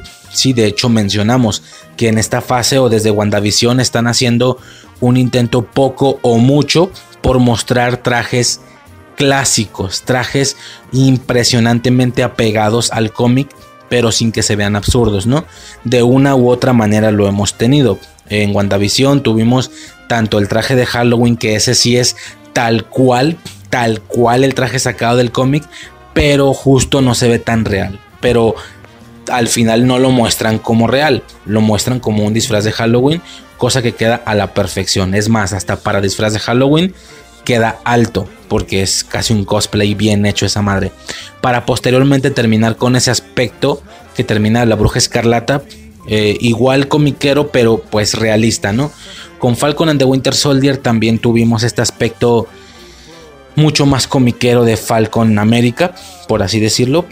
Pero eh, es aquí donde yo sentí que casi rozaron la línea, si no es que medio se quisieron salir un poco. Me refiero a esta delgada línea en que un traje muy, muy apegado a los cómics no se ve absurdo o no se vea estúpido, ¿sí? Como yo podría pensar que se ve, eh, por ejemplo, un Capitán América de Vengadores 1, que se ve muy irreal, se ve como, güey, te pusiste un disfraz de Halloween eso es lo que sucede en, Avengers 1. Sí que para películas futuras arreglan esta situación y se ve un traje mucho más realista. Por ejemplo, en Civil War, en, Endgame, porque en Infinity igual está mucho, muy diferente. Pero en Endgame, pues sí, ¿no? Eh, y no se diga aquel traje negro de, Winter Soldier, casi negro, azul marino, muy oscuro, sin nada de rojo. Bueno, eh, eso por parte de Falcon de Winter Soldier. Eh, Loki, no lo vimos en él, pero lo vimos en el Loki viejo, en el Loki clásico, tal cual, un casi disfraz de Halloween, ¿sí? Hasta malo, no tan bueno como el de Wanda en Halloween, sino un poquito más malillo. Pero igual no lo estaba utilizando el Loki tal cual, entonces como que no hubo mucho problema y de una u otra manera igual lo vimos. Y por otro lado, el de... eh, luego Warif, bueno, Warif es como que otro pedo, ¿no? y ya posteriormente este de Hawkeye que de una u otra manera se estaba haciendo la referencia. Bueno, aquí es el dibujo en la servilleta y por supuesto es que esto es spoiler técnicamente, pero nada más, es que ya spoiler, güey, técnicamente nada más por decir esto. Digo, no espero que hayas llegado hasta este punto sin haber visto No Way Home. Y si no la has visto, si quieres aquí para. No tiene que terminar la hora Marvel y empezar el tema. Mejor para de una vez. Si para ya en este momento. Ya lo voy a decir. Técnicamente No Way Home tampoco se queda atrás con el tema de los trajes más apegados al cómic, ¿sí? Lo sabemos por ese... Ya lo voy a decir, vergasalte, no mames. Eh, por ese final en la película, ¿va? Eh, y ya. Ya posteriormente estaremos hablando de eso. Pero bueno, total, me, desvío mucho. Lo que voy es que hasta ese punto era, parecía ser la única referencia a trajes de este tipo. Pero luego observamos que no. Que en algún punto el vato este de los juegos de rol. Y el vato dice, no, pues que tal morra, la de los juegos de rol, ya tiene listos sus trajes. Ya tiene listos sus trajes, sus trajes nuevos para ambos. Y con esta regla que no está fallando y que no está faltando a nada, ¿sí? da a pensar que van a ser mucho más comiqueros. Kate Bishop ya de por sí traía un buen aspecto, un buen look. Yo pensé que así ya la veríamos directo en juntes con otros Vengadores, pero no. Parece ser que va a recibir otro traje mucho más clásico. Espero que sea realista con todo y que sea clásico al puro estilo de WandaVision al final y no al estilo de Falcon and the Winter Soldier que viene siendo lo mismo a Capitán América de Vengadores 1 en lo personal. Eso por parte de Kate, por parte de Hawkeye, pues si ya nos dieron el alucino, nos dieron a entender el tema de la máscara, seguro va a traer la máscara. Entonces, o no, no lo sabemos, ya lo estaremos checando en el episodio 6. Y si estás escuchando esto en la compilación, pues ya sabes qué pedo, ¿no? Pero bueno, a grandes rasgos, pues saber qué sucede, a ver cómo están esos trajes. Muy bien, porque vamos a tener un final de serie con nuevos trajes, eso siempre mama, definitivamente, y no dejar la serie así tal cual es interesante, ¿no? El tema con Hawkeye y su adaptación, digo, ya en alguna ocasión hice un super audio hablando de todo ese tema que justo está en el final de Falcon and the Winter Soldier, pero por cualquier cosa le hice un fragmento, un fragmento de infancia, se llama la adaptación de los trajes en, la realidad o en las películas, algo así, no me acuerdo, y pues hablo incluso de los diferentes niveles, hasta los categorizo, ¿no? Bueno, en la evolución de Hawkeye que hemos tenido en sus trajes sí ha sido conforme el tiempo avanzaba, parecía cada vez más comiquero. Luego tal vez nos regresamos un poco. Me explico. En la primera, en la primera, bueno, en la primera aparición que esto es en Thor, ni si no es en Thor o en dónde. Bueno, sí, sí usa flecha y arco, pero prácticamente el güey luce como absolutamente otro agente de Shield, con ropa completamente normal, táctica, negra, nada que ver con ese Hawkeye comiquero morado con máscara prácticamente era un, agente de Shield completamente normal, nada más que en lugar de pistola utilizaba arco y flecha, nada más, ese era todo el detalle, en lugar de pistola. Y luego en Vengadores al inicio lo vemos, pero como con una pistola, listo, ¿no? O sea, incluso tiene una tan buena, una, tiene una muy buena puntería que puede ser arco y flecha, puede ser pistola, eso da exactamente igual, básicamente. Eh, me acuerdo que en Era de Ultron sí tuvimos un acercamiento mucho, mucho, muy comiquero por el tema de que ya trae una especie de traje, pero más largo, como tipo casi rollo. no, no, falda, pues es un decir, o sea, como un traje mucho más largo, una especie de gabardina larga, por así decirlo, en Era de Ultron que lo hace ver mucho más comiquero. Incluso recuerdo haber visto que el traje tiene mucho más detalles en morado, no es negro como lo habíamos visto hasta este momento que como repito era prácticamente un agente de Shield más, este Hawkeye. Mm, luego tuvimos una pequeña regresión y volvió a ser un poco todavía mucho más realista y no tan comiquero como el del área de Ultron, porque el del área de Ultron es bastante comiquero. De hecho hay muchos, muchas versiones, bueno, no versiones, pues hay, he visto adaptaciones de Hawkeye en caricaturas y así que ya no traen la máscara, ¿sí? En juegos incluso, no, es sin la máscara. Trae es muy rubio, es muy rubio siempre y trae unos lentes y ropas muy parecidas a las de Era de Ultron. Claramente estaban enfocándose en parecerse a ese Hawkeye y no al de la máscara. Bueno, total. Hicieron una especie de regresión incluso en Civil War, en Infinity War, donde lo vemos todavía mucho más serio de nuevo. Aquí tal vez sea el punto más clásico y más morado que vamos a ver de Hawkeye. Incluso yo si no nos hubieran dicho lo si no, no nos hubieran dicho lo de la servilleta, hasta máscara va a traer. No queda claro si vaya por ahí el pedo.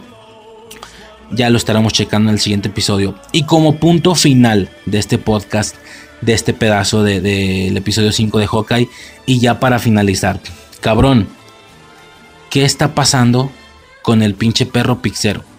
¿Qué está pasando con, con este, con este güey? A ver, cuando se veía la publicidad de Hawkeye. Ah, otra cosa que quería mencionar, no sé si ya la he mencionado.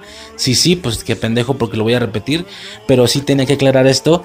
Me acuerdo que desde que iba a salir Hawkeye, yo sabía el día en el que salía. Sabía que tenía seis episodios, como muchas de las series de Marvel. Haciendo la cuenta de qué capítulo correspondía cada semana. Terminaba en que el último episodio de Hawkeye era. A ver, déjalo checo rapidísimo. Por darte un ejemplo, la, caricatura, la serie empezaba el miércoles 24 de noviembre, primer episodio. Entonces el segundo sería el primero de diciembre, el tercero sería el 8 de diciembre, el cuarto sería el 15 de diciembre.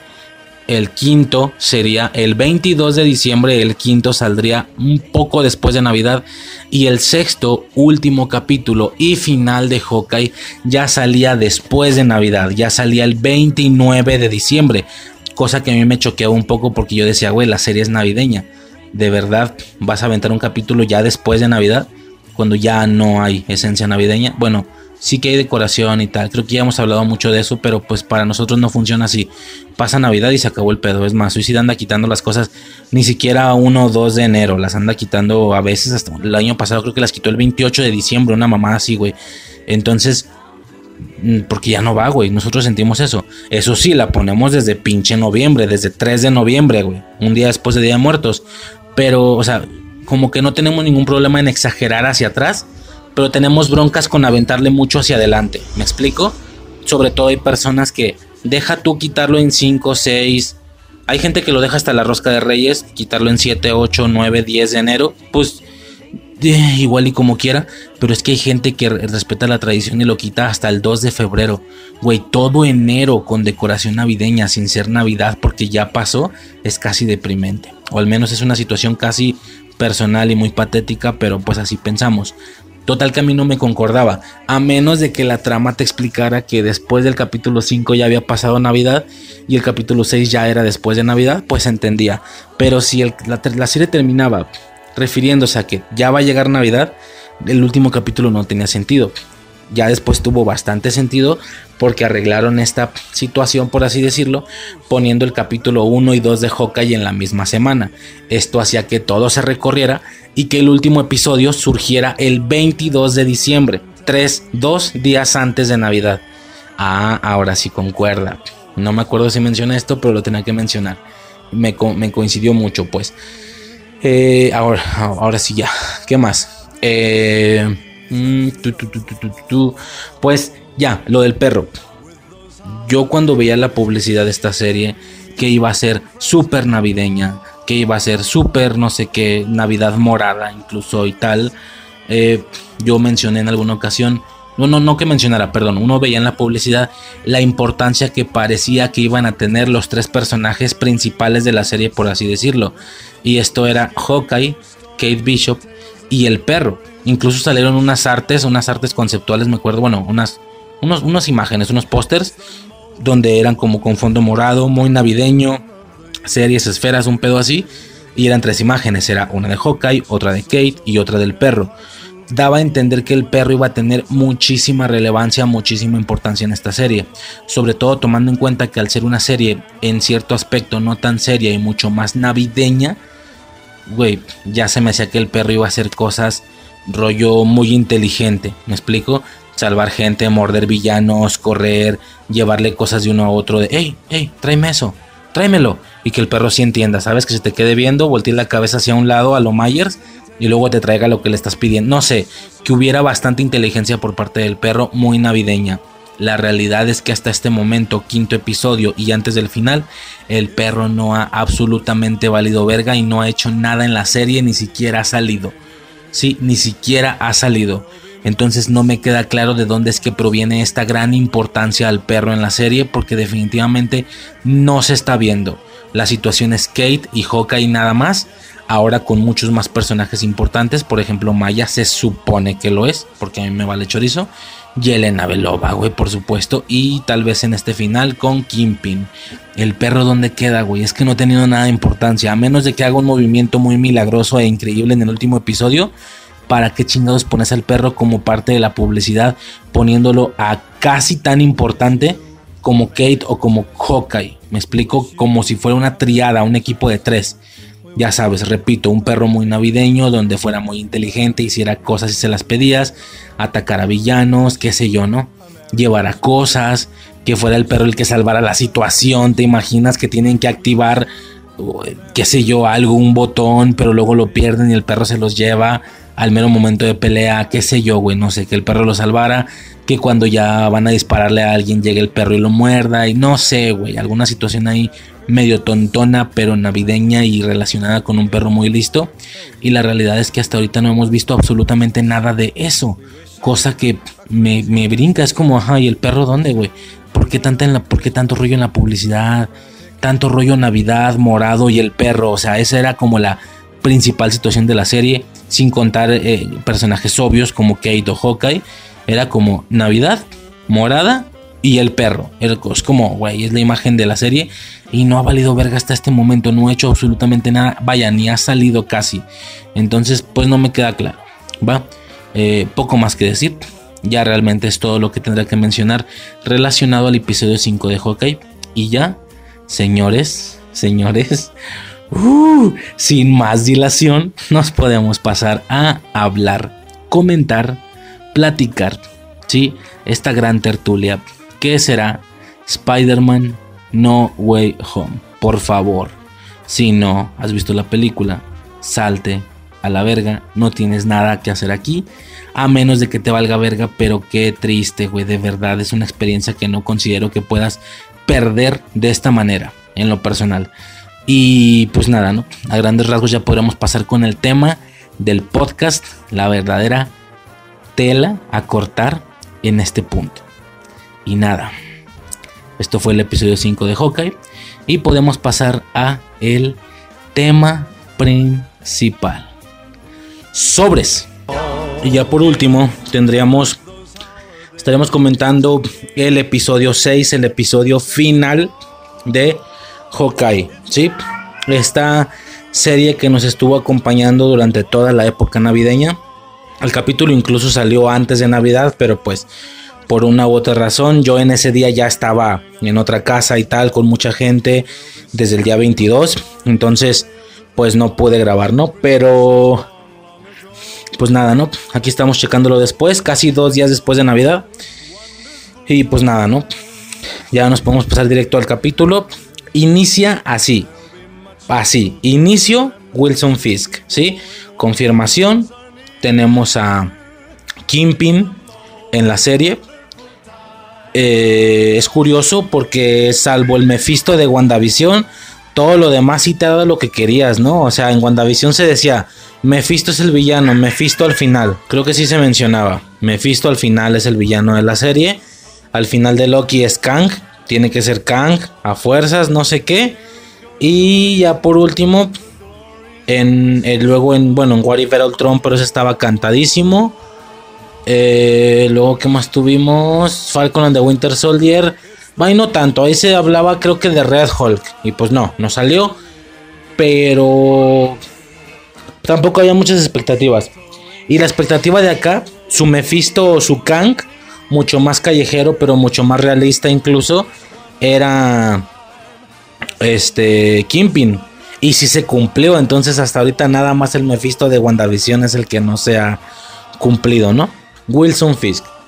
Primera aparición es Vincent Donofrio, el mismo actor de la serie de Daredevil. Y ojo, no trae CGI.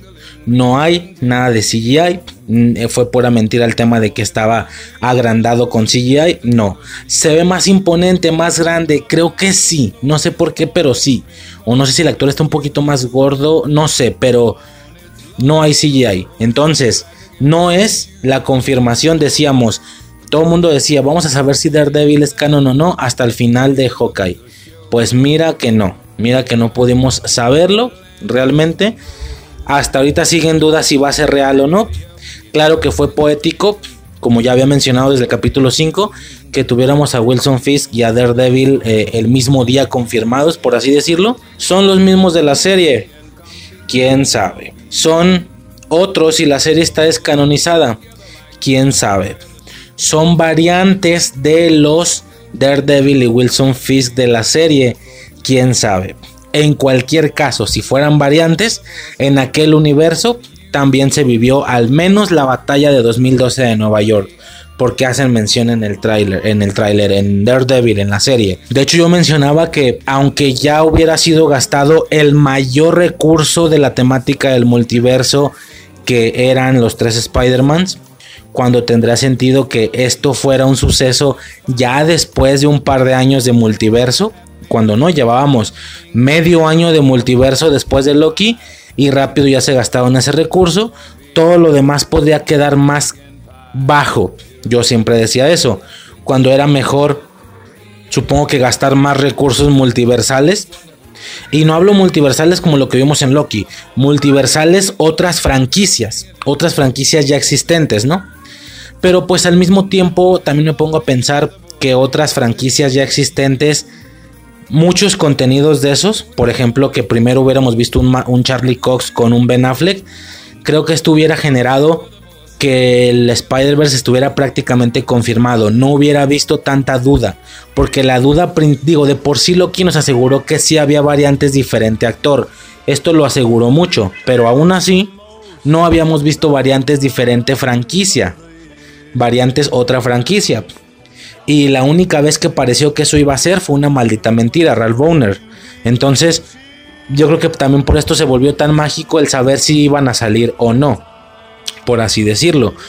Eh, a lo mejor y no es tan malo que usar el más importante como inicial, porque si no, si lo hubieras usado más después, supongo que hubiera tenido menos magia al saber si iban a salir o no.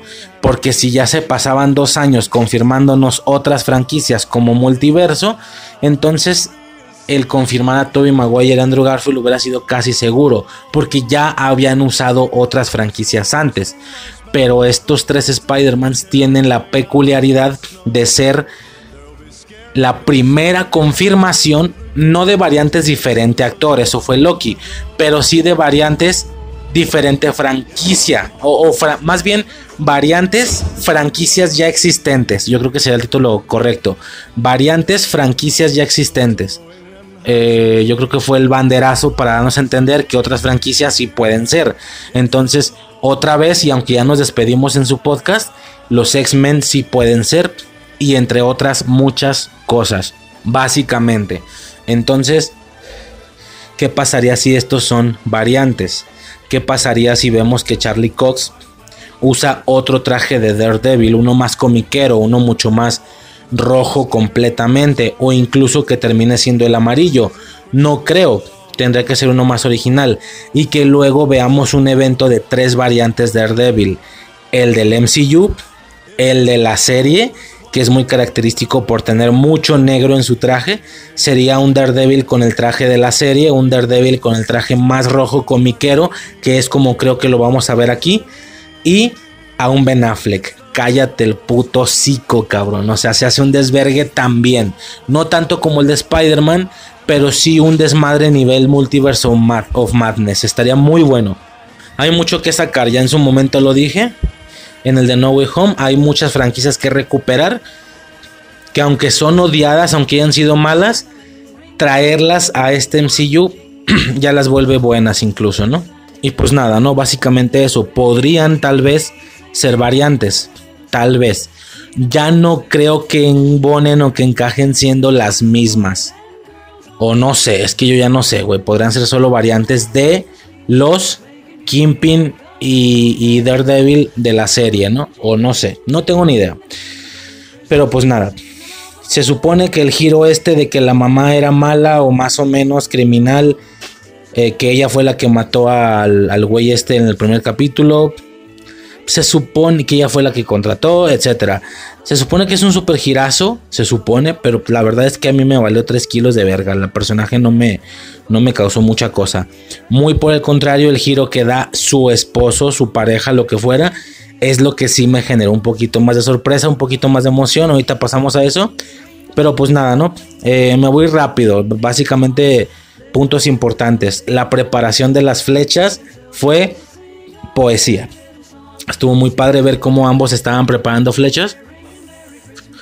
Ahora todos son científicos, o como mínimo mecánicos. Haciendo las flechas de diferentes puntas. Vemos toda la variedad de puntas. Hay una parte donde están todas las flechas juntas. Y hay un chingo de puntas diferentes. Unas bien grandotas. Unas. No, no, no. Una cosa bellísima. De hecho, vemos en la preparación cómo utilizan dos puntas una con unas con hay, hay más de una, hay unas hay una con tecnología PIM, otra vez van a usar el recurso de la tecnología PIM. Por supuesto, desde esta escena estamos a la espera de ver cuándo la van a usar y hay un par de flechas Stark. Si no me equivoco, ya al momento de que las usan, la flecha de las flechas de Stark es una que lanza cohetitos, que lanzó como proyectiles, y otra que se la tira un güey en el pie y se la amarra y luego la flecha con propulsión vuela, vuela hacia arriba y pues ya el güey se lo lleva. Y la de Pin, pues evidentemente cuando encogieron el camioncito, ¿no? Eh, bueno, encogieron el camión y se volvió un camioncito, un camioncito de juguete, casi. Muy interesante el tema de las flechas. Por supuesto, no podía haber un final de Hawkeye sin, de sin muchas flechas especiales. Esto fue algo muy bonito, muy, muy estético y muy bello a la vista. Eh, mientras hacen esto, tenemos esta banda sonora. Como de toda la serie en general la tuvimos y lo comenté.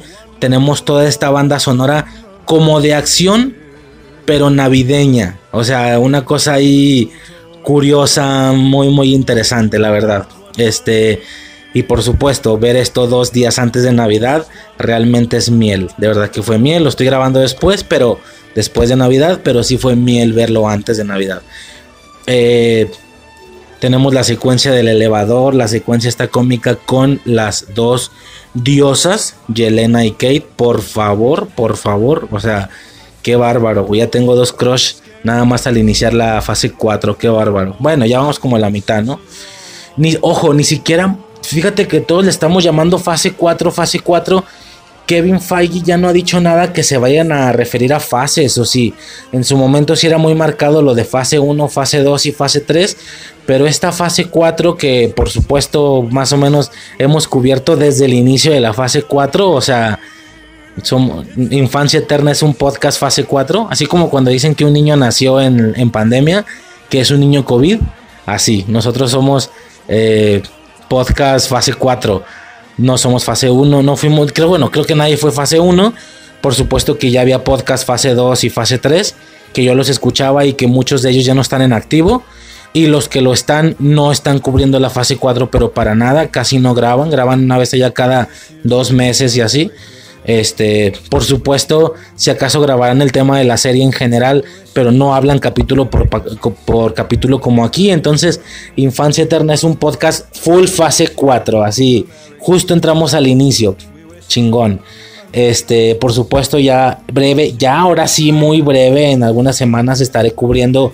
Quiero cubrir o al menos empezar a cubrir todo el MCU, fase 1, 2 y 3, de manera por supuesto mucho más resumida, ¿no? No tanto dándole el mismo tiempo o, la misma atención como se le puede estar dando la fase 4, porque la fase 4 conforme va avanzando es lo actual, ¿no? Este, ¿qué más? Tenemos de nuevo a los deportistas, ya que se acabó la serie puedo decir que no hubo más bandas.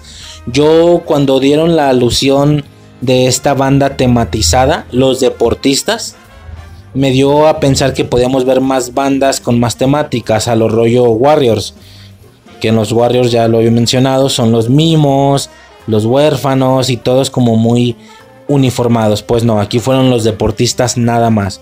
El giro que yo les comentaba que muy por el contrario de la mamá de Kate, Jack, que estuvo en sospecha de ser el villano toda la serie, bueno, no el villano, se esperaba Kingpin, pero sí un una mano fuerte de Kimpin o qué sé yo, alguien importante villanescamente, terminó siendo al final un aliado. O sea, lo encerraron por motivos eh, injustos, por el tema de Sloan, que el vato ni conocía la empresa. Eh, y terminó incluso siendo un aliado y luchando casi a la par, bueno, no a la par de ellos, pero ayudándoles al, al, último punto con su espada. Y eso fue un gran giro. La verdad es que ante esto, Suicide y yo sí nos emocionamos de, güey, qué mamón, toda la serie pareciendo villano. Kate diciendo que parecía que ocultaba algo, pues tenía, tenía que tener razón, porque también la serie parecía que iba para allá, con el tema este de cuando luchan con espadas y tal, y terminó siendo al final una persona cualquiera, sí misteriosa, con cara de malvado, pero al final terminó siendo bueno, entonces como que nos emocionó ver a Jack, a Tony Dalton, eh, peleando con su espada al final. Eh, sin, con todo respeto, con todo respeto, yo me acuerdo que, escuché un podcast de, unos colegas que al inicio de Hawkeye sí decían que era como una mierda y tal, y que sí decían, güey, y luego me pones a Tony Dalton, que claramente va a ser el villano de la serie, pero desde el inicio te vueles que es el villano de la serie, entonces una serie que te presenta el villano principal desde el inicio y que desde el inicio tú sospechas tú le das la vuelta a la serie y tú sospechas que es el villano, no es una buena serie. Entonces ya no la voy a ver. Y terminamos con esto, entonces sí fue como de... Pues no. No, no, no fue así realmente, güey. O sea... Eh, se podría estar se podría usar hasta con todo respeto, ¿verdad? Lo digo de cotorreo, casi hasta un emoji de payaso, ¿no? Ya ves que es este rollo, bueno, nada que ver, güey, con el tema de un villano. La misma Kate lo suponía al inicio y, nada que ver. Resultó algo bien diferente. Y fue bonito, la verdad. No bonito, pues, que, cursi sueno. Fue épico, más bien. Mm, vemos toda esta secuencia de acción en el árbol. En el árbol este navideño. Con todo este gran uso de flechas especiales. Eh, que por cierto, este güey se queda atorado en, en el árbol. Aquí me adelanto un poquito. No es ese árbol que vemos en el piso cuando Spider-Man al final de No Way Home se está balanceando. Cuando tenemos esta gran escena de ya su traje clásico. por fin Spider-Man real. El Spider-Man que siempre debió ser. Y bla bla bla bla bla bla bla bla bla bla bla bla. Lo que sea, da igual. Y es Navidad y está nevando. Es, claramente está decorado navideño. Está, ojo con esto, está nevando. ¿Qué no es eso lo que vemos en el piso? ¿Qué no es ese mismo árbol todavía no tirado? Eso parece, parece todo muy en orden. Aparte de que esta lucha está sucediendo justo en Nochebuena, justo la noche antes de Navidad. Entonces te pones a pensar específicamente ese balanceo de No Way Home técnicamente es un poco antes o incluso esa noche, pero antes de que tiraran el árbol, o sea, en una de esas no he checado bien, ocuparía más calidad en la película para ver si realmente en una de esas el árbol se ve tirado, güey. No, no creo, ya es mucha mamada, pero como ya había mencionado, creo que nunca habíamos tenido una... Ay, bueno, me adelanto, si no se me va a pasar. Y al final de Spider-Man nieva. No, perdón. En el balanceo de Spider-Man está nevando. ¿Sí? Y aquí, al último del capítulo, al final, empieza a nevar. Entonces es como, no mames, está nevando. De hecho, me acuerdo que Susi me dijo, está nevando. Y yo, eh, Simón, está chido. está nevando. O sea, yo no había agarrado el pedo, güey. Fue como, no mames. O sea, es esta justa noche, es esta justa noche en la que se sitúa ese balanceo final de Spider-Man. O sea, güey, las conexiones están a la orden del día. Literal, del día. El MCU ha sido caracterizado, por supuesto, por sus conexiones, por su universo compartido. Pero las conexiones las veíamos de película a película, tardando dos, tres meses. Pero ahora fue increíble que viéramos una conexión con días de diferencia, con una semana de diferencia. Eh, en la misma, por no decir que el mismo día, es decir, estábamos viendo Hawkeye mientras a su vez en No Way Home, aquel día miércoles 15 de diciembre, veíamos pósters de Rogers el musical en la ciudad de Nueva York. Rogers el musical en Spider-Man. Acá en Rogers el musical en Spider-Man. Acá en Hawkeye Yelena diciendo lo de la mejora o la construcción, no sé qué, que le están haciendo la, la nueva estatua de la libertad. Obviamente por el escudo del Capitán América. Entonces ya las interconexiones están a la orden del día, güey. En el mismo día vimos el universo conectado en dos productos diferentes. Por supuesto, esto está planeado para que salieran más o menos en los mismos días. Entonces, y luego con esto de la nevada que no lo hacen de embalde, claramente está refiriéndose a que es la misma nevada de aquel balanceo de Spider-Man al final de la película. Lo que significa. Lo que significa que que es la misma noche, tal vez algún tiempo antes de que derribaran el árbol, porque según yo todavía vi el árbol bonito cuando se balancea Spider-Man. No, no, no, no, no, no, no, no, no. Una cosa impresionante. ¿Qué sigue, güey? Con el tema de la interconexión y del universo compartido. ¿Qué vergas sigue? ¿Qué vergas sigue? Ya puedo imaginar algo muy loco, ¿no? Puedo imaginar, por ejemplo, bueno, tendría que tendría que imaginar nuevos contenidos, por lo que mejor los voy a usar aquí. Voy a inventar. Es un ejemplo, voy a utilizar a Hawkeye y a Spider-Man No Way Home. Pero ¿qué sigue, güey? ¿Qué sigue? Que en un futuro llegáramos a ver algo así como si en esta serie hubiéramos visto que en las peleas finales, en algún momento, una, ¿sabes? ¿Te imaginas a Hawkeye peleando contra... Es un decir, estoy inventando Estoy inventando, pero estoy dando más o menos el ejemplo de lo que podríamos ver después. ¿Qué sigue, güey? Un Hawkeye peleándose con un Kingpin. Repito, esto no pasó, estoy inventando. Es un decir, Hawkeye peleándose con un Kingpin y luego en algún punto de la pelea donde él ya va a perder, caiga una telaraña de algún lado en la serie. Caiga una telaraña de algún lado y, le ayude y que Hawkeye voltee hacia arriba y... Eh, gracias Spider-Man, no sé, es una mamada. Gracias Parker. Bueno, ya no se acuerda de quiénes son, pero etcétera. Estoy hablando nada más de la mecánica. Gracias Parker. Y que la cámara voltee al cielo y veamos así un cameo de Spider-Man. Simón, cuando se va columpiando. Ah, cabrón. Spider-Man en el último capítulo de Hawk. Ok, pero un cameo de así de 3 segundos. la telaraña, que el güey voltee y que el vato se vaya balanceando pasando por ahí, de un punto A a un punto B. Ya, iba pasando por ahí y ya se va. Oh, no seas mamón, güey. Y que luego ese mismo día eh, sea la premier de la película o, o no sé.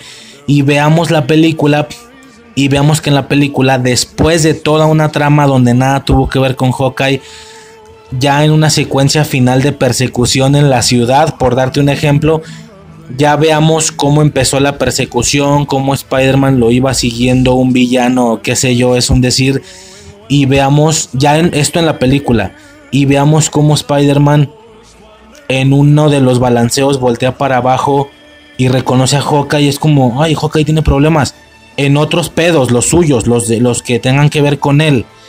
Y que el vato aviente una telaraña para ayudarlo. Y que de nuevo también Hawkeye no se vea cerca, se vea como a lo lejos de... Gracias, spider De nada. Y el güey siga en su persecución y continúe la película. Vete a la verga. O sea, vamos a llegar... Yo casi estoy seguro que vamos a llegar a ese nivel de interconexión.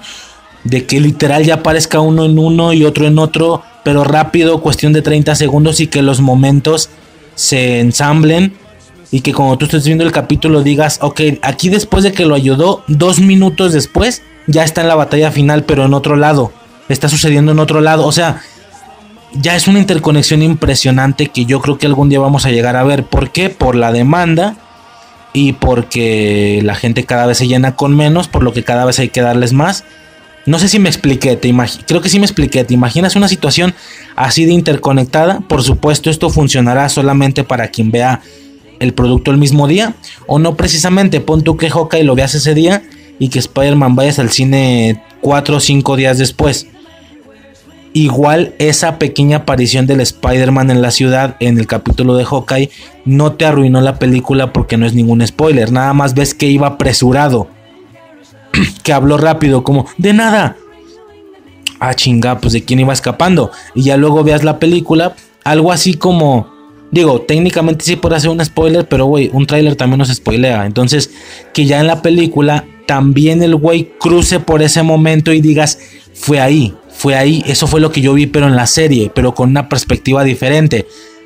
No mames, yo siento que vamos a llegar a ese punto. Me recuerda a los juegos estos de Pokémon de rojo fuego y verde hoja y es un decir, no, estas dos versiones de un mismo juego y que en un juego estaba pasando algo en un momento y luego juegas otro y en ese mismo momento está pasando lo mismo allá, pero acá estás en otro lado y se conectan. Algunos lo verán más relacionado con el Gran Theft Auto 5.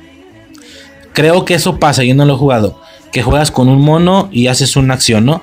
Y luego juegas con otro y se conectan. No sé, o sea, o, incluso que no se vea Spider-Man, que nada más haya sucesos que parezcan no tener explicación, algo así como Harry Potter, el prisionero de Azkaban, que en esa ellos primero hay varias acciones que aparentemente los ayudan, pero no saben de dónde vienen. Una piedra que le lanzan a Harry, lo que hace que se den cuenta que el güey este ya viene, y luego un aullido que lo salvó del hombre lobo y el aullido venía del fondo del bosque y luego aparentemente alguien salvándolos con un espectro patronum y todo queda en, el río, digo en el lago y todo queda en duda.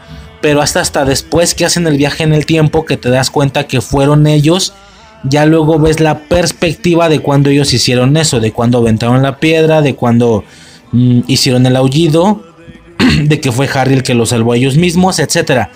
¿Te imaginas una interconexión de ese, de ese, de ese nivel?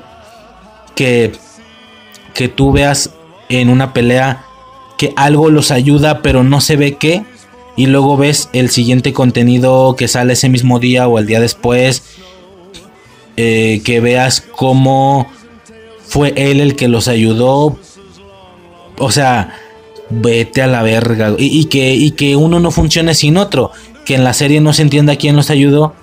Y que en la película no se entienda bien a quién ayudó. O sea, pero que tú los conectes y digas, güey, esto fue lo que sucedió.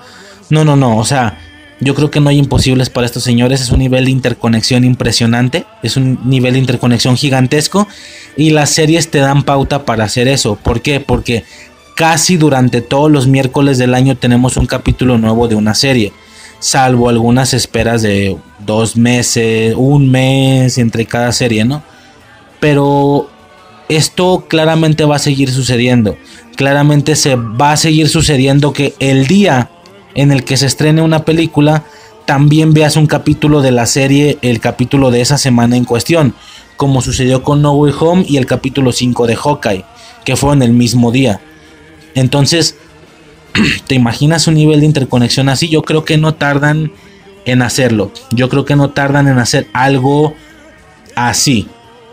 Creo yo. Es impresionante a la espera porque creo que va a suceder pronto. Bueno, no sé si pronto, pero algún día va a suceder.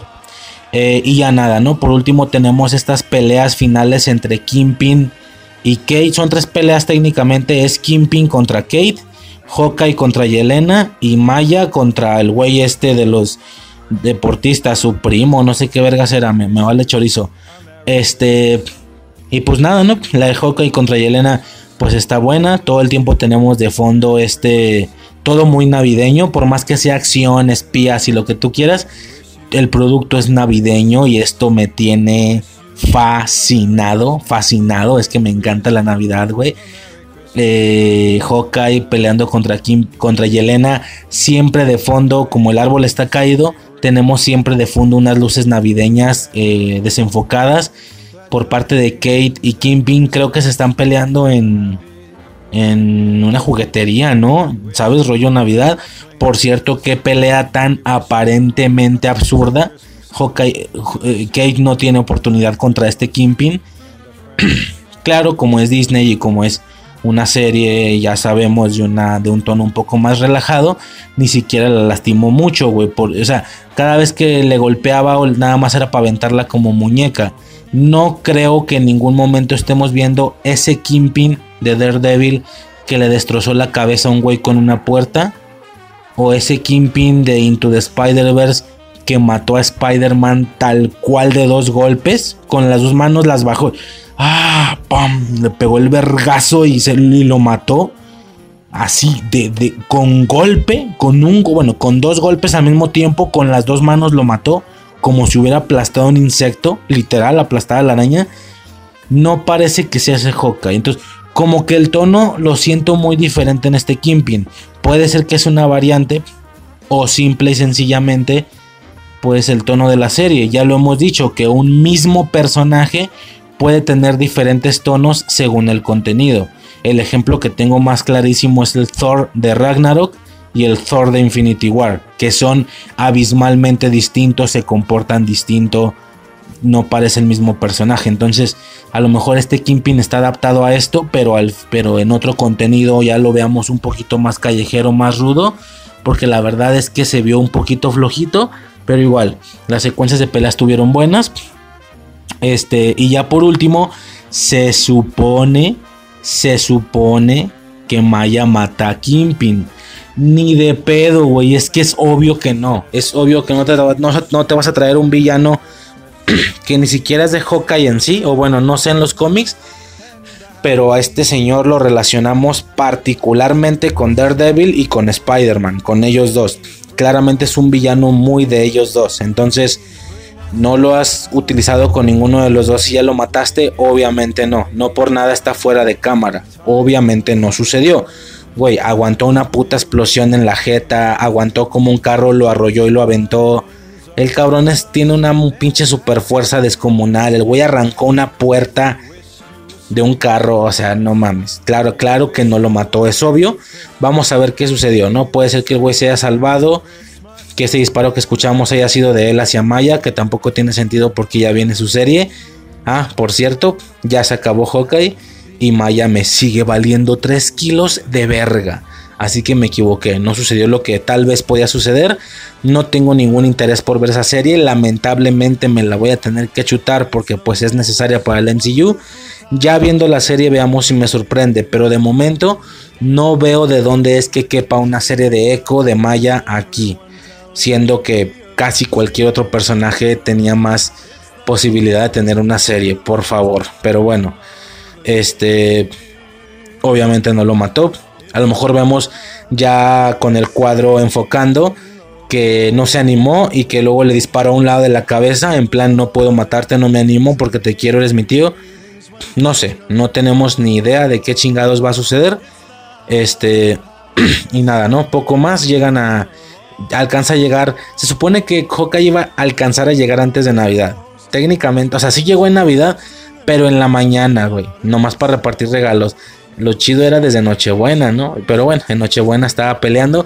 No lo mencioné, lo de los trajes, pues están chidos. Yo pensaba que iba a ver a un Hawkeye mucho más comiquero. Sí que tiene mucho morado, eso sí. Tiene las mangas y la flechita está en el pecho. Pero yo pensé que iba a ser una situación comiquera impresionante, como nos han estado mostrando prácticamente todo el año.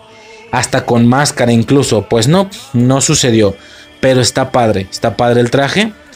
Este, como digo, no es tan, tan comiquero, pero está chido.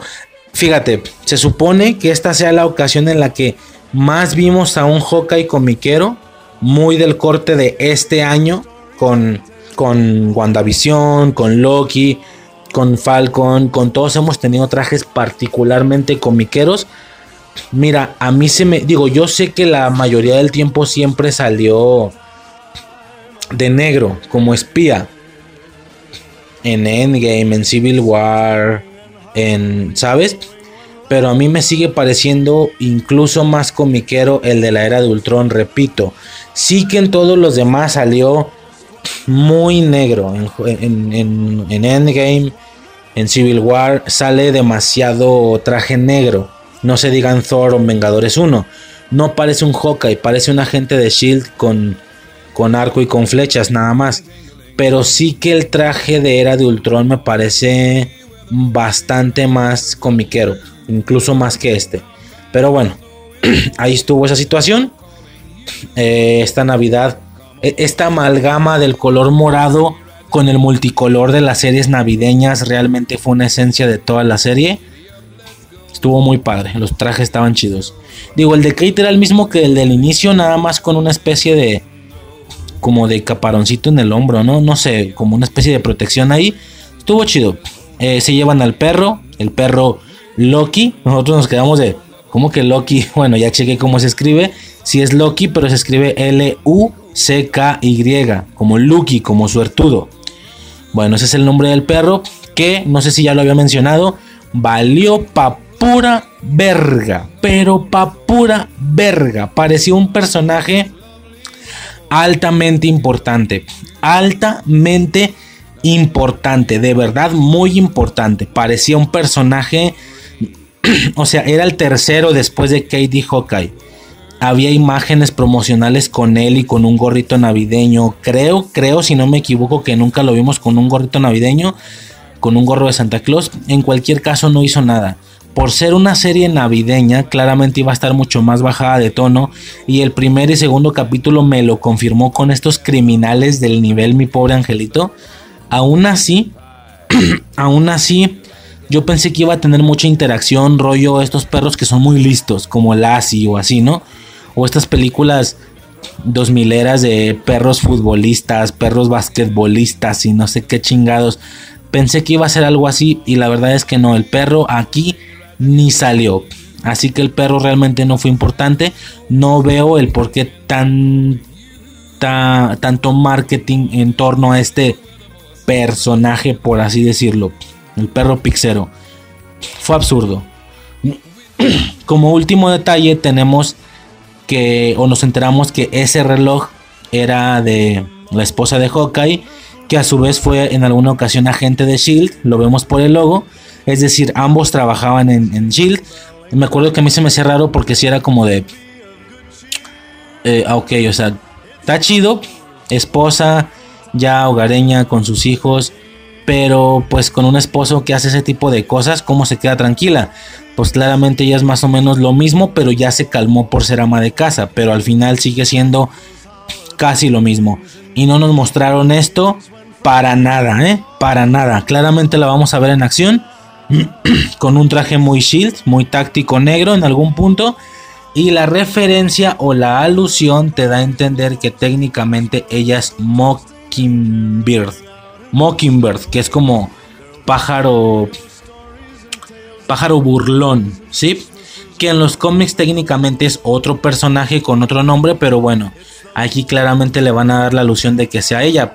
Ojo, ojo, y de nuevo, agentes de Shield descanonizada, señores. Mockingbird, en caso de que realmente la esposa de Hawkeye sea Mockingbird, pájaro burlón, pájaro burlón, ya salían agentes de Shield.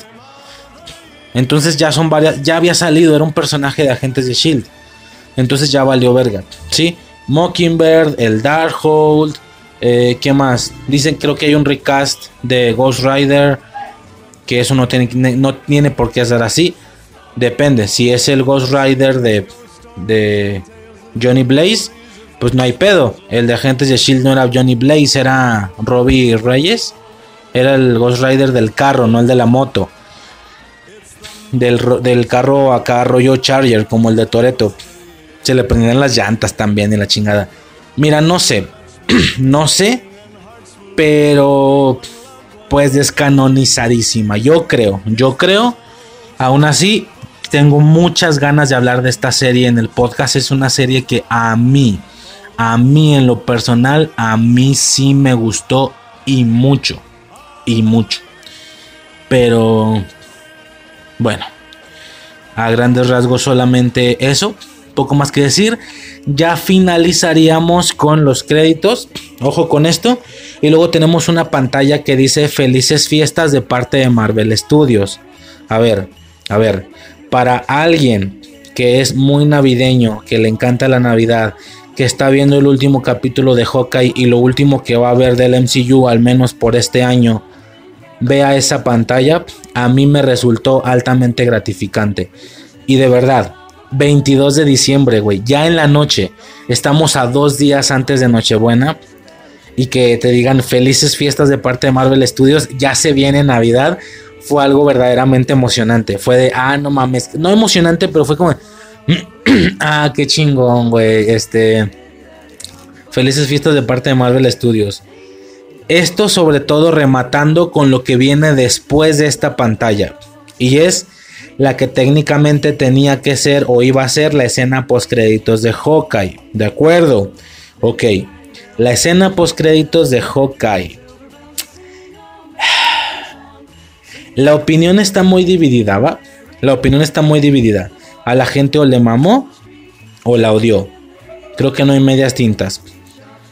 Hay un colega, Frank, se llama Frank, de, de un podcast llamado Acólitos de la Fuerza este, saludos eh, a un compa, saludos viejo. Este, este vato, me, o sea, ve la serie y me pregunta, güey, espero te haya cagado la escena tanto como el final me puso. Espero te haya cagado el final de Hawkeye tanto como a mí.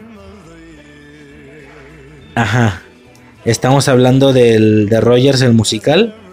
Sí.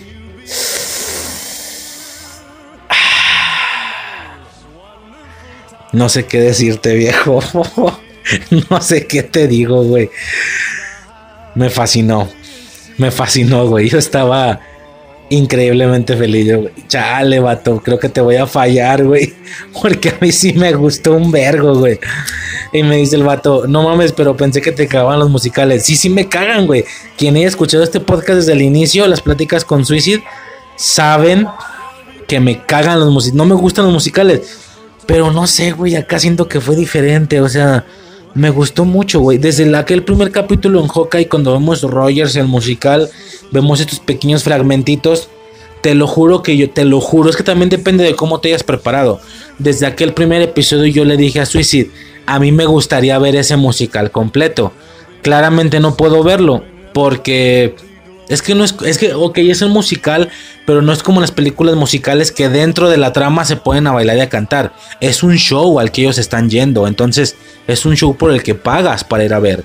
Y más en una víspera navideña, claramente la gente sale, entra del teatro, hace frío, se ve afuera que hace frío, todos bien abrigados, van a un musical, no es propiamente navideño, pero se siente como en esta víspera de Navidad, vamos a un show, traemos dinero, todo mundo traemos aguinaldo, hay que gastar en el show.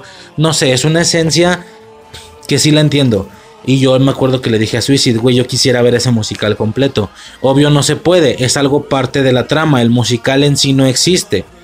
O no hay un musical completo grabado donde nos muestren dónde empieza y dónde termina la canción. Pero yo quisiera verlo. Ah, no, pues Simón, yo también. Te lo juro que eso fue lo que pensé al inicio. Cuando vi esos, esos anuncios de Rogers, el musical en No Way Home, volví a pensar, güey, quisiera ver ese musical. Tal vez fue por eso. Que ya cuando llega esta última escena, repito, después de una pantalla donde nos dicen felices fiestas de parte de Marvel Studios, que pases una gran Navidad, un gran año nuevo por parte de Marvel Studios, tú dices, ah, qué chingón, gracias. Y empieza y yo, no mames, no mames, no mames, no mames. Y le empecé a decir, güey, nos van a regalar el musical. Ese es su regalo. Nos están regalando Rogers el musical. Ese es su regalo navideño. No mames, no, güey, o sea, ella estaba incluso menos emocionada que yo, aunque ella es musical. Fue como de, Ah, pues está bien, digo, a mí me valía verga, pero bueno, le digo, a mí no, güey, yo quería verlo y lo voy a ver. Y ella me dice, pero no va a ser completo. Y le digo, ¿cómo que completo? Y ya después ella me dice, o sea, yo me refiero a que en ese canon no estaban pagando entradas para entrar a un show de tres minutos o de dos. Estaban entrando para ver un show de una hora, lo típico de los teatros. Y le digo, ah, no, sí, claro, güey, no, es un decir, o sea, no me van a poner un show de una hora fueron dos, tres minutos de una canción, seguramente eran incluso más canciones. A lo mejor volvemos al tema de la víspera navideña. Digo, ya imaginando, repito, Rogers el musical no existe, pero si ya estamos hablando de entrar a un teatro durante una hora, seguramente, er, seguramente eran más números, más canciones, tal vez había alguno navideño o más de alguno navideño, pero estrictamente ese número o esa canción estaba relacionada a la batalla de Nueva York del 2012. Me explico. Bueno, al menos lo que se nos mostró en la trama de Hawkeye, eso es lo que quería ver. O sea, es un decir, ya sé que no es una hora, van a ser dos, tres minutos, pero no hay pedo, es, el, es, es esa canción. Entonces yo lo vi como un regalo, güey. Digo, claro que nunca está de más ver algo épico y tal, pero para terminar el año, para hacer lo último que yo iba a ver del MCU, bueno, lo último por primera vez. Claro que No Way Home va a terminar siendo lo último que vea porque me la estoy reviendo casi casi un día sí y un día no. Neta, neta. Me estoy reviendo, estoy viendo No Way Home un día sí un día no, un día no completa, te lo juro. A lo mejor no completa. A lo mejor completa no, pero sí desde que salen los Spideys, yo creo. La mitad de la película, ¿no? Este... Güey, yo estaba muy feliz. Lo siento para quien se moleste, o no quien se moleste, quien no esté de acuerdo de corazón, pues ni modo, carnal. Si a alguien no le gustó, lo siento, Frank. Ni modo, colega, pero a mí me mamó, güey. Fue de.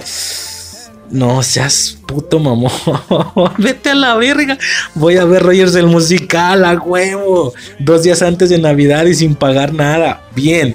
No, güey, pues yo estaba fascinadísimo. Estaba casi, no bailando, pero estaba así con los dedos y aplaudiendo. No aplaudiendo, pero y acá, huevo. Y luego, Hol, tú sabes la palabra. Y yo estaba cantando, güey. Hol, tú sabes la palabra. Así enfrente de la tele, güey. Aplasta, aplasta. No, güey. Vete a la verga, güey. Fascinadísimo. Se acaba el musical. Qué bonito. Estuvo chido, güey. Sí, estuvo chido. Yo no sé por qué no les gusta, pero bueno, ya. Total, eso es todo lo que tenía que decir. Y de hecho, hay una parte en el espectáculo donde Iron Man, Tony, dice: eh, ¿Qué dice? Eh, O sea, no sé qué riman con ar. Y luego este güey dice, su arma al terminar. O sea, dice, su arma al terminar.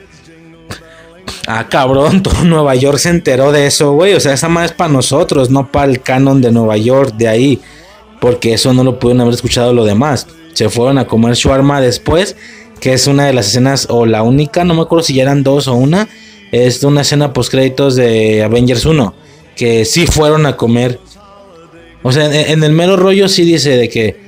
Eh, vi que venían arma no sé qué es eso, pero suena rico. Y al final sí van a comer arma entonces Dice, habrá arma al terminar. No hay manera de que Nueva York supiera eso, pero eso es como para nosotros, para decir, ah, lo del shawarma, huevo.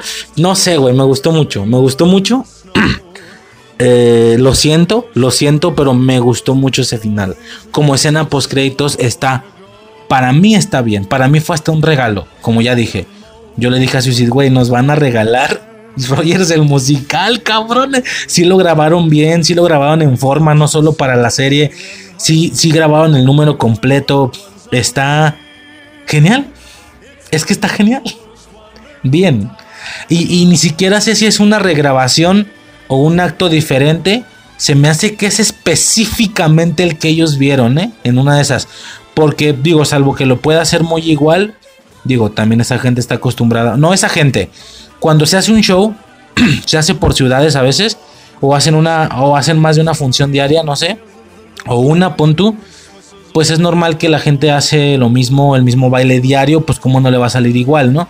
Pero yo veo a la Black Widow cuando entra, cuando va a las volteretas, güey, yo lo veo exactamente igual que las primeras escenas. Yo en lo personal lo veo, es, perdón, un pequeño cortesío por ahí, yo lo veo exactamente igual que ese musical que estaba viendo Hawkeye en el primer capítulo, creo que sí, el primer capítulo, o sea, siento que eso lo grabaron en forma bien de inicio a final y luego y luego es eso lo que ponían en el primer capítulo con ángulos diferentes, con edición para que pareciera que era él el que luego nos, mostraban a él, etcétera, no es un decir, pero creo que es exactamente el que él vio. Y no hablo del mismo número, que por supuesto que les va a quedar igual. No, hablo de que es exactamente lo que él vio en ese primer capítulo. hay varios movimientos que yo los veo igualitos. Entonces, pues ya no, no sé por qué estoy hablando tanto de Rogers, el musical, pero es que, a ver, tiene un valor añadido, güey, ¿sabes? O sea, no solamente es el musical que salió en el primer capítulo y que claramente era un musical de Nueva York. Repito, en No Way Home vemos pancartas, vemos publicidad de Rogers el musical, es decir, si quieres no le des por Hawkeye, dale por No Way Home en No Way Home, en esa ciudad, mientras se hacía el desmadre de que como si tú fueras de Nueva York y tú ves que Peter Parker es Spider-Man en noticias y tal, y la chingada, al mismo tiempo también puedes pagar para entrar a un show de ese musical. Tú viste lo que toda la gente estaba viendo en esa víspera navideña. No solo la víspera navideña de Hawkeye, también la víspera navideña de No Way Home. Es lo mismo, porque en No Way Home se está publicitando Rogers el musical dos veces, si no me equivoco, o una nomás. Creo que se ve dos veces cuando va en la ciudad y luego adentro en el subterráneo, creo, no me acuerdo bien. O nomás sale una, no me acuerdo, pero para mí tiene un valor agregado de, güey, están publicitando mucho un musical que no voy a ver. Que no voy a ver, no sé cómo es de inicio a final. Pues toma la perro que sí pude ver Rogers el musical. Yo creo por eso, porque yo me fui mentalizando como ya dije, hasta en No Way Home dije, no mames, no lo voy a ver, no sé cómo es. Ellos sí, pero yo no lo, yo no lo voy a ver. Es un decir, pues, no, estuvo chido. Y ya. Eso sería básicamente todo. Lo siento, de verdad, de corazón lo siento, pero a mí sí me gustó. Y pues nada, ya básicamente sería todo por este podcast. Ya no habría nada más que decir. Esto es, si no me equivoco, el último podcast del año. A diferencia del año pasado, no hay un podcast, digo, no hubo un podcast general de Feliz Navidad porque ya poco más había que contar. Contamos toda nuestra esencia pasada de Navidad. Y de ahí en adelante, pues ya serán las Navidades que pasemos, pero ya con el podcast en activo, ¿no? Al menos hasta que se acabe el, el podcast. Ya no hay nada más que contar por ese lado. Tuvimos por ahí un capítulo de Feliz feliz fin de año, algo así, feliz nuevo año, qué sé yo. Pero pues, ¿qué podría ser un feliz año? Hablar más o menos de lo que se habló en el. Hablar de lo que salió en el año. Lo hicimos en el podcast justamente a lo largo de todo el año. Checar temas de los capítulos anteriores, checar estadísticas. La verdad es que estoy tan de la verga que las estadísticas dan igual y no me importa. Porque yo hago esto porque me mama, no por otra cosa. Eh, es que no hay mucho que hablar en un aspecto año nuevo. Ahora darle un enfoque parecido a Halloween o Navidad e investigar qué capítulos hay de Año Nuevo, qué capítulos hay de bla bla bla, qué capítulos en sitcoms o en caricaturas o qué películas hay de Año Nuevo. La verdad es que ya no le siento la misma magia. El año pasado algo de eso se intentó, creo, ni me acuerdo, creo que si hablamos de algún de lo que se pudo hablar de Año Nuevo, creo, no me acuerdo, repito hablamos de lo que se pudo hablar de Año Nuevo. Este. Y luego el mismo efecto se, intentó replicar en San Valentín. Hacer uno de sitcoms, uno de caricaturas, uno de películas. No, el de películas creo que ya no se, se hizo o sí. No, sí se hizo, ¿no? Verga, ya ni siquiera me acuerdo, güey. El chiste es que me di cuenta que ese mismo efecto, ese mood y ese hablar de varios temas el año pasado lo intenté hacer, bueno, el año pasado y este al inicio, en febrero, lo intenté hacer con Halloween, con Navidad, con Año Nuevo y con San Valentín, por darte un ejemplo. Y ya me di cuenta que no todas las celebraciones dan el mismo poder para dar ese jalón. Realmente solo Halloween y Navidad y Día de Muertos, por supuesto, funciona. Eh, año Nuevo como que tampoco es que tenga ese jalón, la verdad.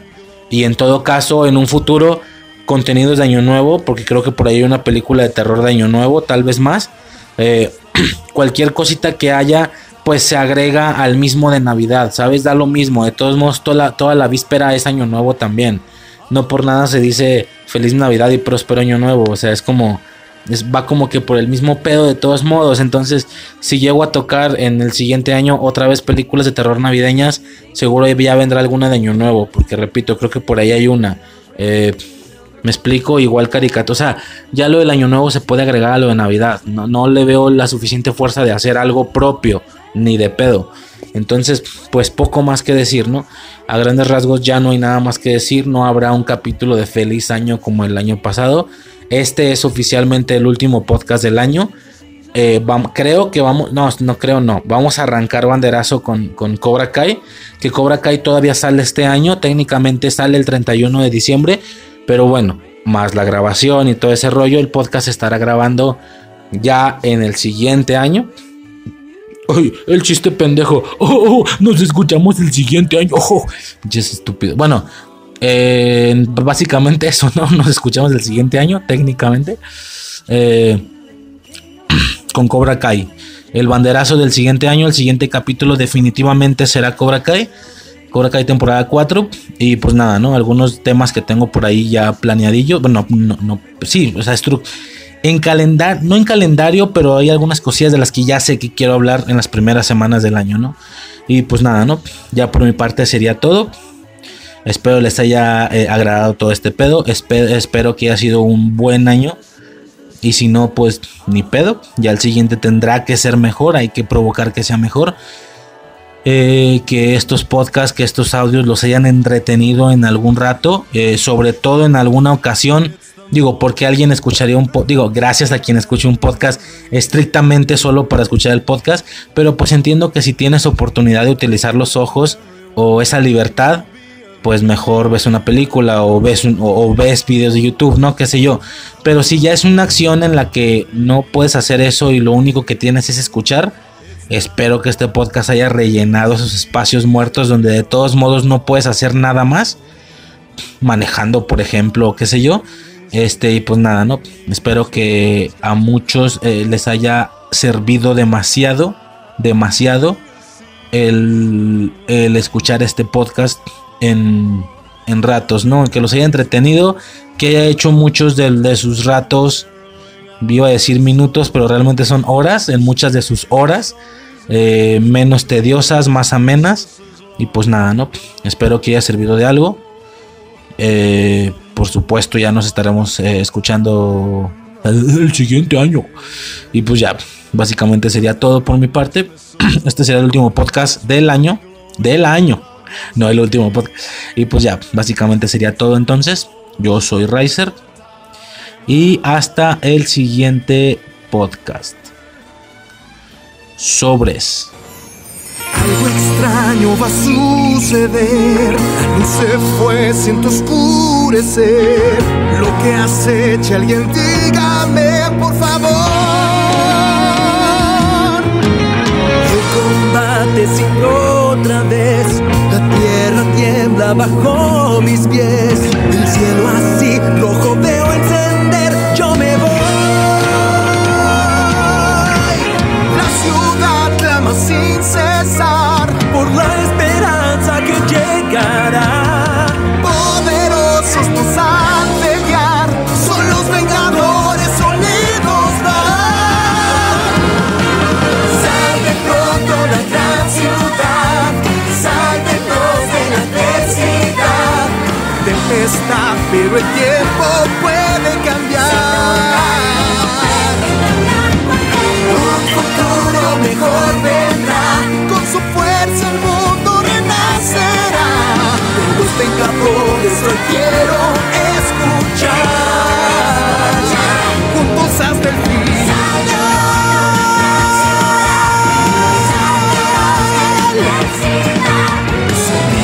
Rudos en Nueva York, más de 8 millones de seres hoy. Nos gustan todos, pero Loki tú no, Loki no. Las rentas nos dejan sin respirar. Mas es Nueva York, me oirás gritar. Y sin preguntar, codo a codo a luchar sin temor. Siempre estamos en el umbral. Nos gusta andar aunque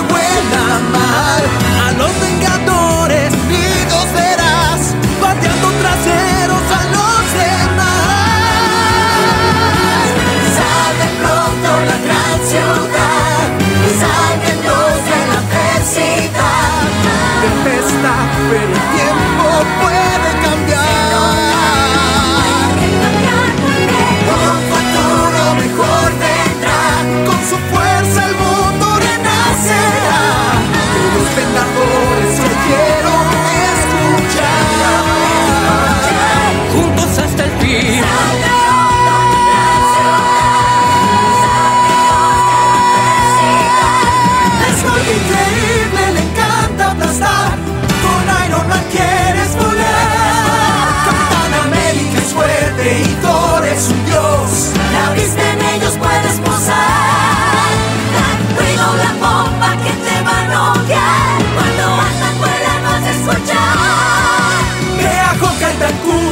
sujeto sin par. Si tan solo pelearan en otra ciudad. El tercer acto de Boyar, la lucha va a empezar. Venciendo a los Chitauri. Habrá su arma al terminar. Sabremos desafiarles, lo haremos justo así. Desata por el rayo, con Natasha la actitud. Vas Hawkeye en el blanco, tirador no hay como tú. Tony atrapa el misil, procura no chocar. Y con sabes la palabra, tú sabes la palabra, tú sabes la palabra. Aplasta, aplasta, aplasta.